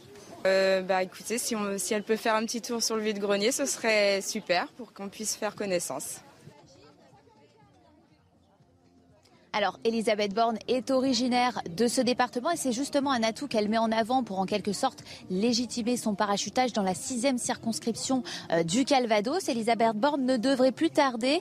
Elle va continuer son opération euh, séduction ici dans ce vide-grenier toute la matinée. Puis elle ira encore au contact en participant à la fête de la Saint-Germain à Verson toujours euh, dans l'optique de séduire, de convaincre les électeurs du département. Merci euh, beaucoup euh, Marie Conan en direct de Normandie. Éric Revel, cette virée en Normandie, est-ce que c'est une façon pour elle d'étoffer son CV On sait qu'il est très, très long, mais ça c'est d'un point de vue de dossier sur le terrain. En revanche... Bah, c'est surtout une manière de montrer que la Première ministre est la chef de la majorité et qu'elle va se battre pour que son camp, Renaissance, Ensemble, je ne sais plus comment on l'appelle, gagne les législatives. C'est Renaissance. Mais juste un petit commentaire, pas du tout euh, cynique ni humoristique, mais on sent qu'il y a un peu de, de mou dans, dans la corde à nœud, euh, dans la com de Matignon, parce que euh, emmener la première ministre sur un vide-grenier, vous avouerez que c'est pas c'est pas exceptionnel comme image. Non, mais elle aurait pu aller sur un marché, je veux dire, si vous voulez faire populaire.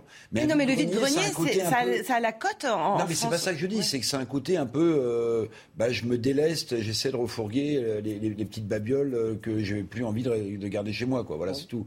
Non, mais en termes de com, parce que les, politiques sont très. Friands de ces images-là. Oui, mais justement, il y a. Elle va sur le terrain, c'est vrai qu'elle a une image plutôt de, de femme de, de dossier. Euh, vous rappeliez ce qu'elle a fait avant, la RATP, les, différents ministères, la, préfectorale. Bon, bah, elle essaie de, se composer un autre, euh, un autre personnage, une première ministre sur le terrain, mais surtout, je pense que le président Macron, euh, il veut des résultats le 12 et le 19 juin. il prend au sérieux le fait que la nouvelle union populaire de gauche, écologiste et sociale pourrait faire un score énorme. Donc il dit à Madame Borne, c'est votre premier test grandeur nature éviter de, louper. Et un sondage du Parisien indique ce matin que 57% des Français pensent que la gauche va gagner justement aux législatives. David. Je ne suis pas convaincu. Euh, ça, mais ça, c'est que mon point de vue, parce que 60% bah, ne souhaitaient pas le Macron. 57% pensent que une victoire de la gauche est, possible. Voilà. c'est sûr que le but, c'est euh, d'humaniser, parce qu'elle a l'image très techno, etc. Aller sur un vide-grenier ou sur un marché, vous savez, c'est le bon vieux principe de Jacques Chirac, aller taper au cul des vaches au salon de l'agriculture. Il faut se donner un côté populaire, etc.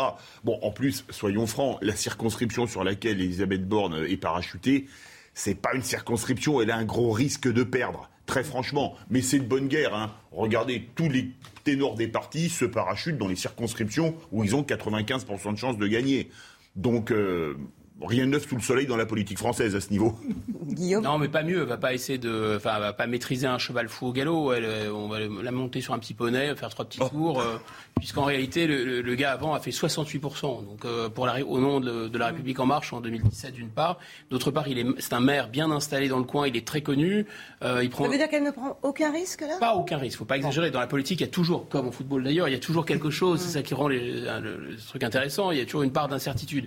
Mais grosso modo, compte tenu de ce qu'on sait de la circonscription euh, et du fait que Emmanuel Macron, très récemment, a quand même fait 30% on connaît aussi les scores potentiels des autres qui sont divisés parce que euh, la, la, France insoumise a envoyé quelqu'un de très jeune, pas expérimenté, un peu parachuté, que Reconquête et euh, le RN sont divisés sur le terrain effectivement, il va y avoir un triomphe sans gloire, c'est sûr. mais vous voyez le casse-tête politique. Vous voyez le casse-tête politique. Bon, évidemment, quand c'est comme ça, vous allez dans une circonscription où on minimise les risques. Mais si la première ministre était battue, elle peut plus rester première ministre. Hein, le bah, a priori, non. voilà. Donc, vous voyez, c'est quand même. C'est toujours euh, le cas dans ces cas-là, effectivement, c'est un casse-tête. Euh, merci beaucoup, Jacques Vendroux, d'être euh, venu nous voir avec ce vent rafraîchissant du, football. Je vous embrasse tous. Ah bah, et, nous aussi. Merci, beaucoup. Dans un instant, c'est Harold Iman qui prendra votre place. Nous parlerons évidemment de, de, la guerre en Ukraine, de ses nombreuses conséquences et notamment de la crise mondiale de l'alimentation à cause du blé. À tout de suite. Et merci. 9h30, euh, toujours dans la matinale week-end, nous allons parler de la guerre en Ukraine. Volodymyr Zelensky plaide pour une issue diplomatique, mais le dialogue est toujours à l'arrêt. La Russie continue de pilonner l'est de l'Ukraine et affirme avoir détruit un stock d'armes livré par les Occidentaux. Quel est le rapport de force aujourd'hui entre les deux pays? C'est ce qu'on verra avec vous, Harold Iman, et on en débattra bien sûr en plateau. La guerre en Ukraine et le dérèglement climatique font des ravages sur l'alimentation mondiale. Les prix flambent et avec eux le risque de pénurie et de famine s'aggrave. Les détails avec vous, Elisa Lukaski. Vous verrez aussi notre reportage sur les producteurs de fraises désespérés à cause des fortes chaleurs. Karine Durand nous expliquera pourquoi cette sécheresse va durer. Et puis, nous vous emmènerons à Pornic à l'occasion des journées portes ouvertes de la SPA, les premières depuis deux ans de pandémie. Tous les refuges sont ouverts en France et de plus en plus d'animaux attendent d'être adoptés. Harold Iman nous a rejoint sur euh, le plateau. Harold, spécialiste des questions internationales, toujours avec euh, Guillaume Bigot, Éric Revel et Philippe David. La Russie continue sans relâche de pilonner le Donbass. Volodymyr continue, lui, de, euh, de multiplier les interventions médiatiques. Il plaide pour une issue diplomatique, mais explique que les combats vont être très longs. On va parler du rapport de force après quasiment trois mois de guerre entre les deux pays, juste après avoir écouté le président ukrainien. La victoire sera difficile. La guerre sera sanglante, il y aura des combats, mais elle prendra fin définitivement via la diplomatie. J'en suis convaincu. Il y a des choses que nous pourrons atteindre qu'à la table des négociations. Nous voulons que tout revienne comme avant le début de l'invasion russe de l'Ukraine, ce que la Russie ne veut pas.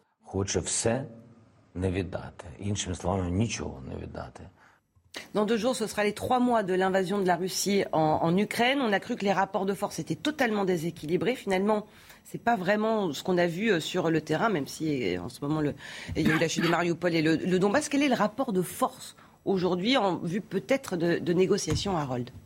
Alors, le, rapport de force, c'est bien sûr que l'armée russe est théoriquement beaucoup plus grande. Ils ont vraiment beaucoup plus d'armements lourds et ils ont une aviation euh, beaucoup plus nombreuse. Alors que Cependant, l'aviation ukrainienne est en train de renaître. On ne sait pas exactement comment, c'est un secret, mais ils ont une dizaine d'avions alors qu'ils devaient en avoir zéro.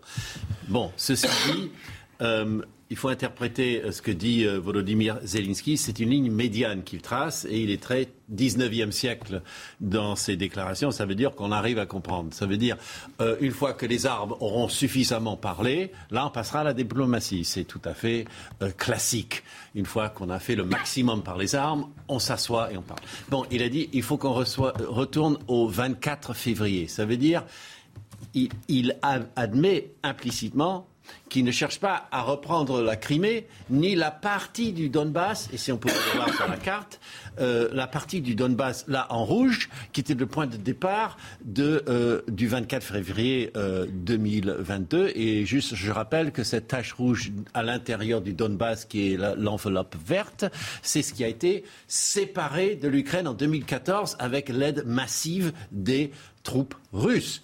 Donc, il dit, grosso modo, on va le laisser où il est. Donc, il, est en train un petit peu de calmer les ardeurs dans son propre camp, où il y a quand même un parti qui veut aller jusqu'à la victoire totale et replanter le drapeau ukrainien à Sébastopol, ce qui me paraît tout à fait hors de portée. Il va falloir faire évidemment des concessions, Eric Revel. Oui, il va falloir faire des, concessions. Alors, euh, c'est vrai qu'une guerre, ça se termine toujours par un traité de paix. Hein, quelles que soient euh, les guerres.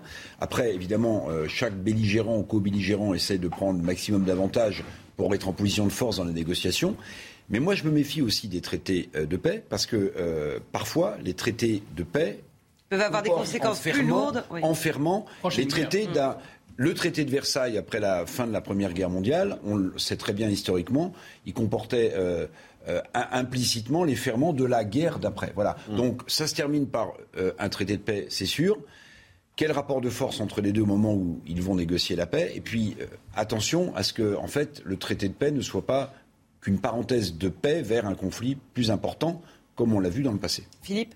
Vrai sujet. Et comme le disait très justement, historiquement, et si on remonte encore un peu, le traité de Francfort de 1871 avait les ferments de la guerre de 14 dedans, notamment avec l'annexion de l'Alsace-Moselle qui a créé le courant revanchiste en France. Euh, une guerre, ça se termine toujours par la diplomatie, et même souvent pendant les guerres, la diplomatie n'arrête euh, jamais. On essaye toujours d'arrêter les combats. En 14-18, mm. euh, il y a eu des négociations secrètes, ou en 39-45, par des intermédiaires ou directs entre les belligérants. Pourquoi? Parce qu'il fallait arrêter. Où est-ce que, quels sont les, si on connaissait les buts réels de Poutine, on pourrait dire, bon, maintenant il a tout le Donbass, il arrête, il va arrêter. Le problème, c'est qu'on ne les sait pas. Et que comme on ne sait pas, on est un peu quelque part dans une partie, une partie pardon, de poker menteur. Il continue. Il continue. En fait, euh, premier commentaire, si euh, Volodymyr Zelensky parle de diplomatie d'issue diplomatique, c'est probablement aussi que sur le terrain militairement, en dépit de tous les effets d'annonce, d'armement, euh, etc., ça se passe pas si bien que ça. Il faut être prudent. C'est possible que ça veuille dire ça. Bon, deuxième chose, effectivement, le, je ne vais pas refaire le commentaire qui était très bon sur, effectivement, ça signifie en creux aussi que les prises de 2014, euh, elles vont pas être remises en cause, finalement. Et ça, l'Ukraine l'avoue, mais ça va un peu dans le sens de, mon premier commentaire.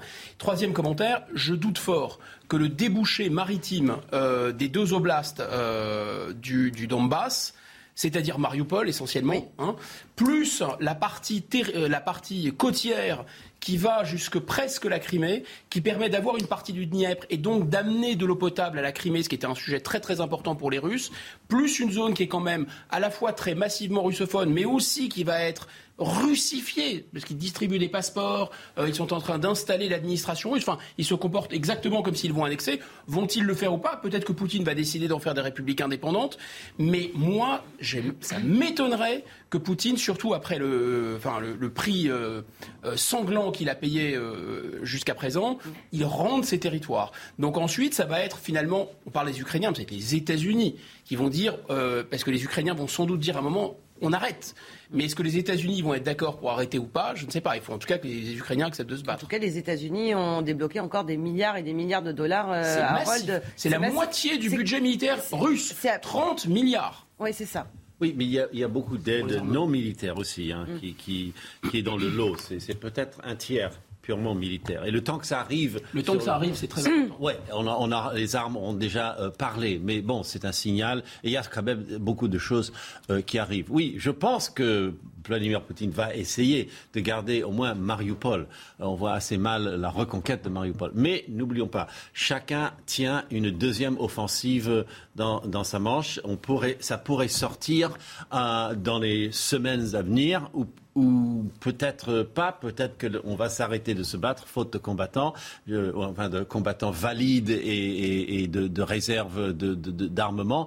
Euh, il paraît que l'armée russe a, épuisé ses stocks de missiles conventionnels. Et de plus en plus, on utilise les choses euh, super avancées, mais qui sont surdimensionnées pour euh, ce genre de guerre. Eric, très rapidement. Juste très rapidement, il y a euh, une partie prenante qu'on n'entend plus du tout dans ce conflit, me semble-t-il, c'est la Chine, hein, qui a dit à la vie, à la mort avec la Russie. Or, on sait que la Chine, avec ses nouvelles routes de la soie, qui passent par l'Ukraine et par Odessa ou par Mariupol, est extrêmement gênée par le conflit en Ukraine, parce que ça ça casse sa stratégie de développement économique, ce qu'on appelle les nouvelles routes de la soie. Donc je pense que les Chinois, peut-être, j'en sais rien, mais en sous-main ou en diplomatie euh, euh, souterraine, disent aux Russes, euh, nous on a un problème maintenant parce que vous êtes en train de mettre par terre tout ce qu'on était en train de construire qui s'appelle les nouvelles routes de la soie. Les nouvelles routes de la soie et la route du blé, parce que c'est par là que transite euh, le fameux blé, euh, en tout cas une bonne partie, euh, par Odessa. Et il y a cette crise énergétique que l'on subit, cette crise alimentaire qui se profile, qui est déjà là pour certains, justement, autour du blé, Elisa Lukaski. Oui, c'est vrai, que ce soit sous forme de pain, de farine ou encore de semoule, eh bien le blé, il est consommé par des milliards de personnes. Et la guerre en Ukraine, elle a un impact conséquent, vous l'avez dit. Pourquoi? D'abord parce que la Russie, eh bien c'est le premier exportateur mondial de blé. Le pays a assuré 17% des exportations mondiales l'an passé, 12%, vous le voyez, euh, pour l'Ukraine. Beaucoup de pays dans le monde sont dépendants hein, de ce grenier à blé euh, de la mer Noire. C'est le cas de l'Indonésie. En 2020, plus du quart hein, du blé de ce pays venait directement d'Ukraine. Même chose pour l'Égypte ou encore la Turquie, dont 11% du blé importé était ukrainien. Aujourd'hui, eh bien, ces pays ils se retrouvent forcément en grande difficulté. On estime que 20 millions de tonnes de blé sont bloquées à cause des problèmes logistiques qui sont causés euh, par la guerre. Conséquence directe, eh bien, les prix, ils s'envolent. Ils ont augmenté de plus de 70% euh, depuis le début de l'année. La tonne de blé, vous le voyez, 1er janvier, 248 euros. Eh bien, elle atteignait euh, le 16 mai 438 euros. Un record. Des prix qui devraient continuer à grimper la prochaine récolte, elle s'annonce en forte baisse, notamment à cause des pénuries de main-d'œuvre, des pénuries de semences, mais également à cause de la sécheresse. Merci Elisa. C'est d'autant plus inquiétant, euh, Guillaume, que le, blé, c'est vraiment de l'or pour nous les humains. C'est la, céréale numéro un. C'est celle C'est la céréale majeure pour la sécurité alimentaire de la, de la planète, c'est vrai. Euh, ça constitue la base de la nourriture pour beaucoup de, beaucoup de pays. Alors les pays du Maghreb, l'Indonésie par exemple, le Sri Lanka, tous ces gens-là ne produisent pas, consomment énormément, ne produisent pas. Enfin, vous savez, la base de l'État, nous on nous vend Venise comme une espèce de carte postale pour amoureux des gondoles. Mais en réalité, c'est faux. Venise est l'un des plus grands empires du monde et c'est le modèle même de l'État. Qu'est-ce que vous avez à Venise? Vous avez d'un côté les galères, la fabrication de l'armement, et de l'autre côté, vous avez des stocks de grains sur la place Saint-Marc. Donc l'État, c'est la puissance militaire et c'est le stockage de la nourriture. Et ceci depuis la plus haute antiquité. Sauf qu'aujourd'hui, on est dirigé par des petits managers qui font de la mondialisation, donc ils n'ont plus de stock. Ils n'ont plus de stock de grains nulle part dans le monde, puisque vous savez, c'est le flux tendu. Voilà. Et donc c'est une situation très grave. Il n'y a guère que la Chine qui a à peu près un an de stock. Et alors pourquoi c'est grave? Parce que, un, effectivement, l'Ukraine, c'est un gros producteur, mais la Russie est aussi un autre gros producteur. Donc on a d'un côté des sanctions et de l'autre une sécurité d'approvisionnement qui est plus assurée en mer Noire. Et enfin, il y a un autre facteur plus grave, peut-être aussi grave, sinon plus grave, ce sont les engrais qui viennent aussi de cette région, Russie et Ukraine. Et là, il y a une pénurie mondiale. Et enfin, toujours pareil, vous allez dire j'ai une obsession contre la mondialisation, mais bon, c'est la vérité, il y a une spéculation, parce que les outils de spéculation font qu'on anticipe des hausses et on va aggraver cette pénurie. Alors justement, je vais appuyer sur ce dernier point. Euh, petit, euh, petite parenthèse macroéconomique.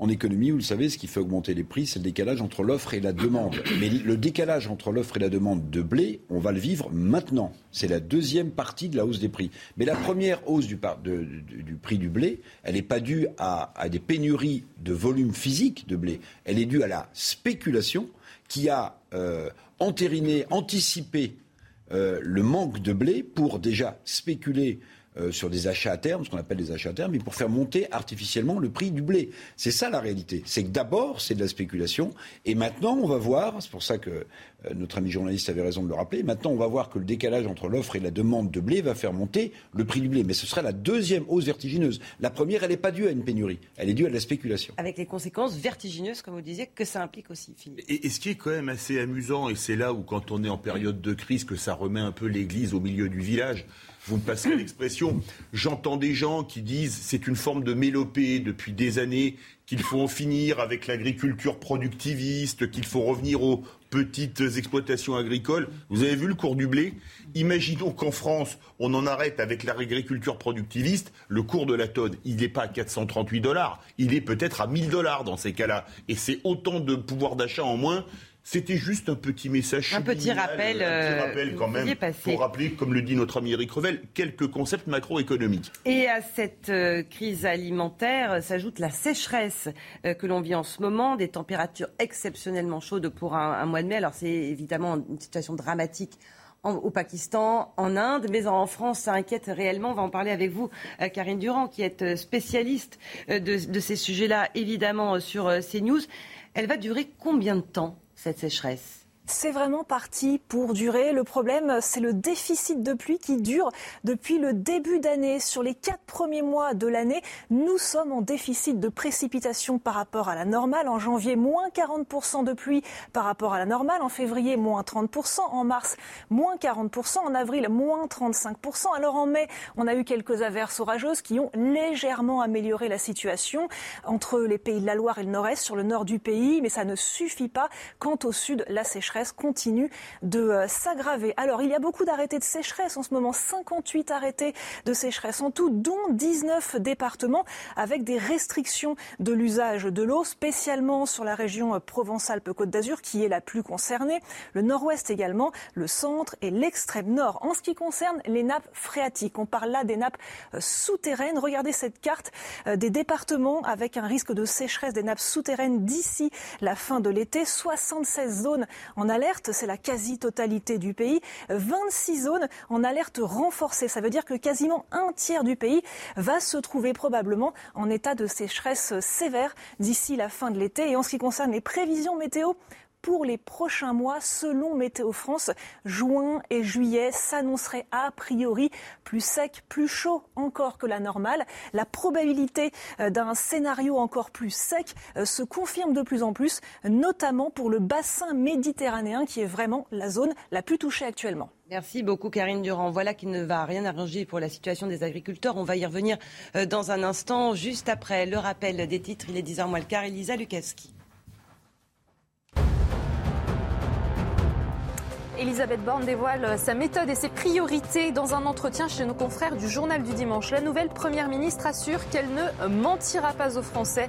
Elle parle également longuement du thème brûlant des retraites en disant que c'est une réforme nécessaire et assure que le gouvernement souhaite les revaloriser et créer une pension minimum à 1100 euros.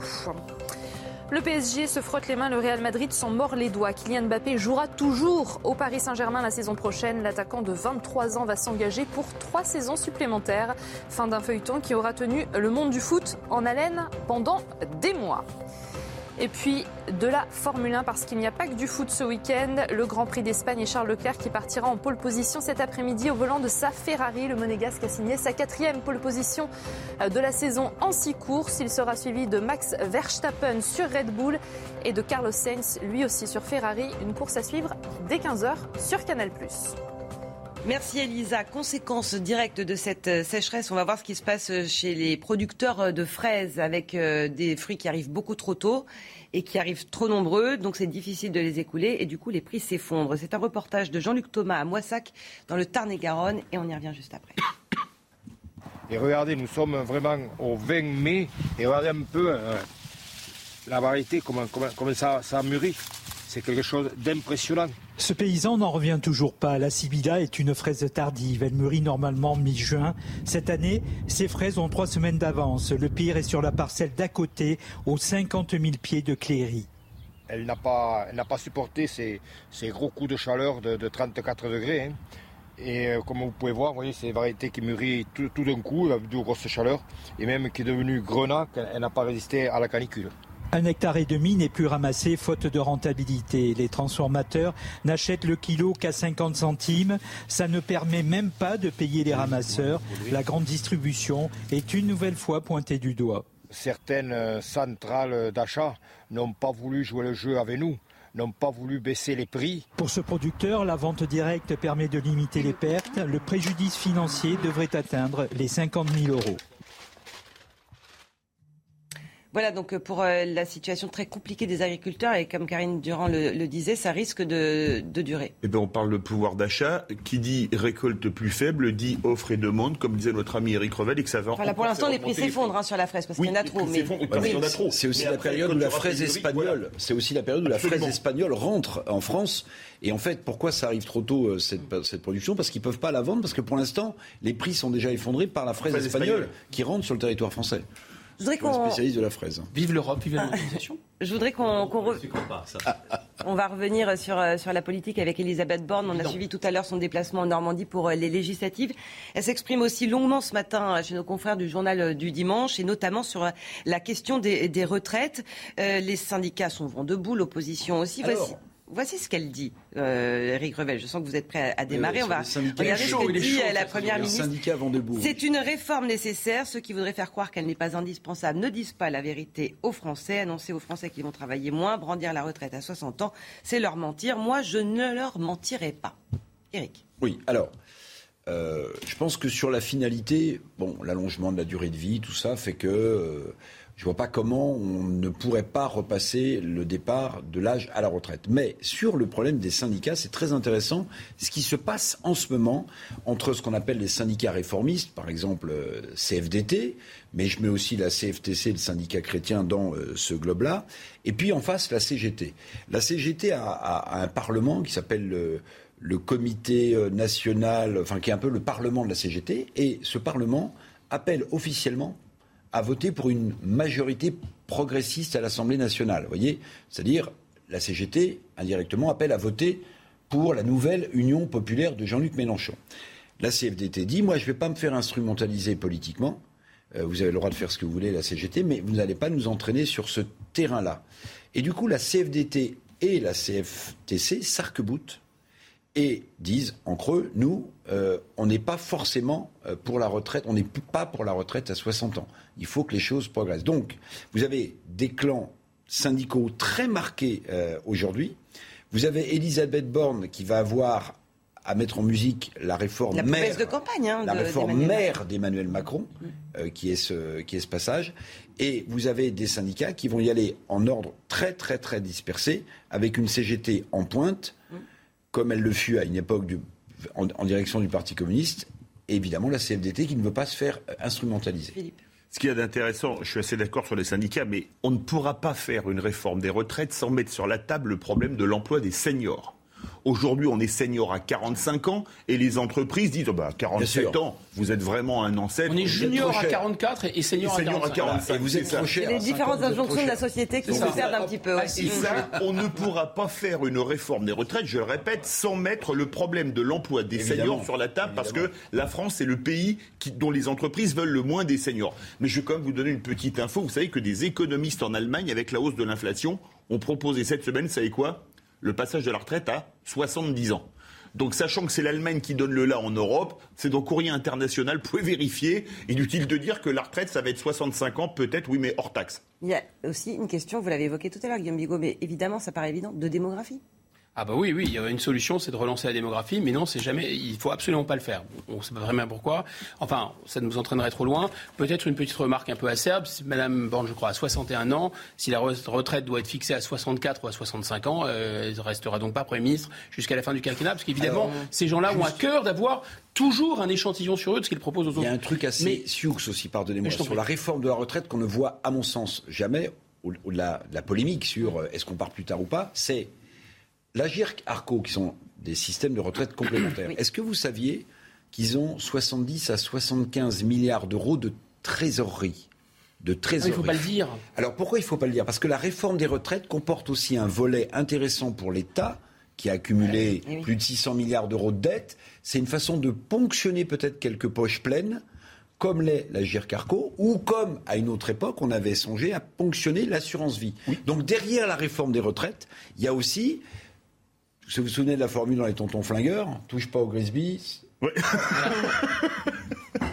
Écoutez, je, pense que ce n'est pas, pas un problème euh, sans intérêt, c'est un problème important, c'est un problème technocratique, c'est un problème qui doit être traité par le ministère des Affaires sociales, le ministère du Travail. Je pense que la question du président de la République et du Premier ministre, c'est de savoir ce que la France sera en 2050, ce qu'on va faire de la mondialisation, ce qu'on va faire de la famine, ce qu'on va faire du risque de guerre civile, ce qu'on va faire dans, l'intelligence artificielle pour faire de la France une grande puissance, euh, etc. C'est pas uniquement de savoir de manière paramétrique s'il y aura un trimestre, deux trimestres, trois trimestres de plus je reviens à mon expression, c'est vraiment prendre les galeries des glaces et Versailles et mettre des meubles Ikea à la place. C'est vraiment prendre de la grande politique pour faire des petits trucs paramétriques. Ou des sculptures de bah voilà. À Versailles, le, homard rouge gonflé là. À l'Élysée. Juste un, petit détour, s'il vous plaît, en Loire-Atlantique, mais c'est un sujet euh, qui va vous sembler peut-être anecdotique, mais je pense que c'est important. Ça concerne la condition animale. Euh, la, SPA rouvre ses refuges après deux ans de pandémie. Il y a 6000 chiens et chats à adopter euh, ce week-end. C'est donc le moment d'y aller. C'est un reportage de Jean-Michel Decaze. Dans ce refuge de Pornic en Loire-Atlantique, une quarantaine de chiens et une quinzaine de chats attendent d'être adoptés. La SPA affiche complet. La métropole accueille des animaux qui viennent d'outre-mer et de Martinique, où il y a peu de refuges. Ces chiots sont encore sous le coup du décalage horaire. Tous nos animaux, ils sont identifiés, euh, vaccinés, ils ont toujours le premier vaccin. Ils sont tous stérilisés aussi, sauf pour les chiots ou les chatons, puisque forcément ils sont trop jeunes pour être faits. Donc même chose, c'est les adoptants qui le font euh, à peu près 6 mois quand l'animal a à peu près 6 mois. Et c'est également pris en, charge par la SPA. Le personnel de la SPA va guider les adoptants en fonction de leur âge, de leur mode de vie et de leur caractère. On ne va pas placer un chat qui est, qui est très dynamique euh, des personnes âgées parce que bah, forcément les personnes âgées souvent sont, sont, des personnes qui recherchent plutôt de la tranquillité et des chats calmes qui, qui viennent sur leurs genoux et tout. Les adoptions sont en baisse de 4% depuis le début de l'année. Les refuges de la SPA seront ouverts tout le week-end. Le prix d'une adoption varie de 150 euros pour un chat à 250 pour un chien et 300 euros s'il s'agit d'un chiot. Donc là, oui, effectivement, c'est du voilà donc pour tous ces animaux adoptés tout au long du, du week-end. Tout de suite, euh, le sport, on a beaucoup parlé du PSG, mais l'OM a aussi des raisons de se réjouir. Paris, champion, ça on le savait depuis plusieurs semaines. Le dauphin du Paris Saint-Germain cette saison, c'est donc l'Olympique de Marseille qui a arraché cette place dans les toutes dernières secondes grâce au nul de Monaco. Marseille avait fait le métier juste avant avec une victoire 4-0 au stade Vélodrome face à Strasbourg avec notamment un doublé de Gerson, la folie dans les travées du Vélodrome. Marseille va donc retrouver la phase de groupe de la Ligue des Champions. Marseille qui remporte donc largement ce match, la folie au stade Vélodrome beaucoup de soulagement et beaucoup de joie. Merci de nous avoir suivis. Merci euh, Guillaume. Bon Merci dimanche à vous. Merci Harold Iman. Éric Revel, Philippe David. Merci. C'était digne du PSG, là. Euh, ouais, modestement, mais enfin bon. Euh, bon dimanche à vous et dans un instant, le grand rendez-vous juste après le rappel des titres à 10h. À tout de suite. De fortes chaleurs et de violents orages, voilà le programme de votre journée. Et ce matin, on voit que la météo commence à changer. Le ciel se charge de plus en plus sur les Pyrénées, la Nouvelle-Aquitaine, mais également sur le nord-ouest. On a parfois quelques brumes, brouillards localisés sur les côtes de la Manche ou encore le bassin méditerranéen. Au cours de l'après-midi, grande prudence. Il y a une alerte météo pour le massif central. Pour euh, le sud-ouest, les orages vont débuter vers 14-15 heures sur l'Auvergne et le massif central et ensuite s'intensifier vers le sud-ouest aux alentours de 18-19 heures. En début de soirée, on peut avoir de fortes chutes de grêle, de fortes précipitations et du vent euh, violent. Un temps plus calme, mitigé par contre sur euh, le nord du pays et plutôt dégagé euh, sur le sud-est. Les températures ce matin sont plus ou moins de saison, mais on a quand même déjà de la chaleur localement, notamment sur le sud-ouest. 21 degrés ce matin à Bordeaux. Au cours de l'après-midi, de chaleur sur le sud-ouest avec toujours cet air brûlant qui remonte de l'Espagne, accompagné parfois de poussière de sable. Sur le sud-ouest, on peut monter à 35 degrés et même parfois plus localement. Dans un instant, le grand rendez-vous, mais d'abord un détour par la Normandie où Elisabeth Borne fait sa campagne pour les législatives dans la sixième circonscription du Calvados. Elle est attendue d'un moment à l'autre dans un vide-grenier de Thury-Harcourt. Voici euh, quelques réactions recueillies par Marie Conan et Loïc Tontat. Alors là, je sais pas trop si c'est bon ou pas bon pour la région, mais en tout cas, ce que je pense, c'est que c'est intéressant. C'est intéressant, c'est bien qu'elle vienne, qu'elle se déplace, et, je serai tout oui à écouter ses projets. Bah, contente, je ne connais pas encore, donc on va voir ce qu'elle va nous faire. Eh bien, écoutez, on, si nous rend visite, on va lui dire bonjour. euh, non, je n'étais pas au courant du tout. C'est peut-être une bonne chose qu'elle vienne, parce qu'on la connaisse déjà. Et c'est l'heure du grand rendez-vous.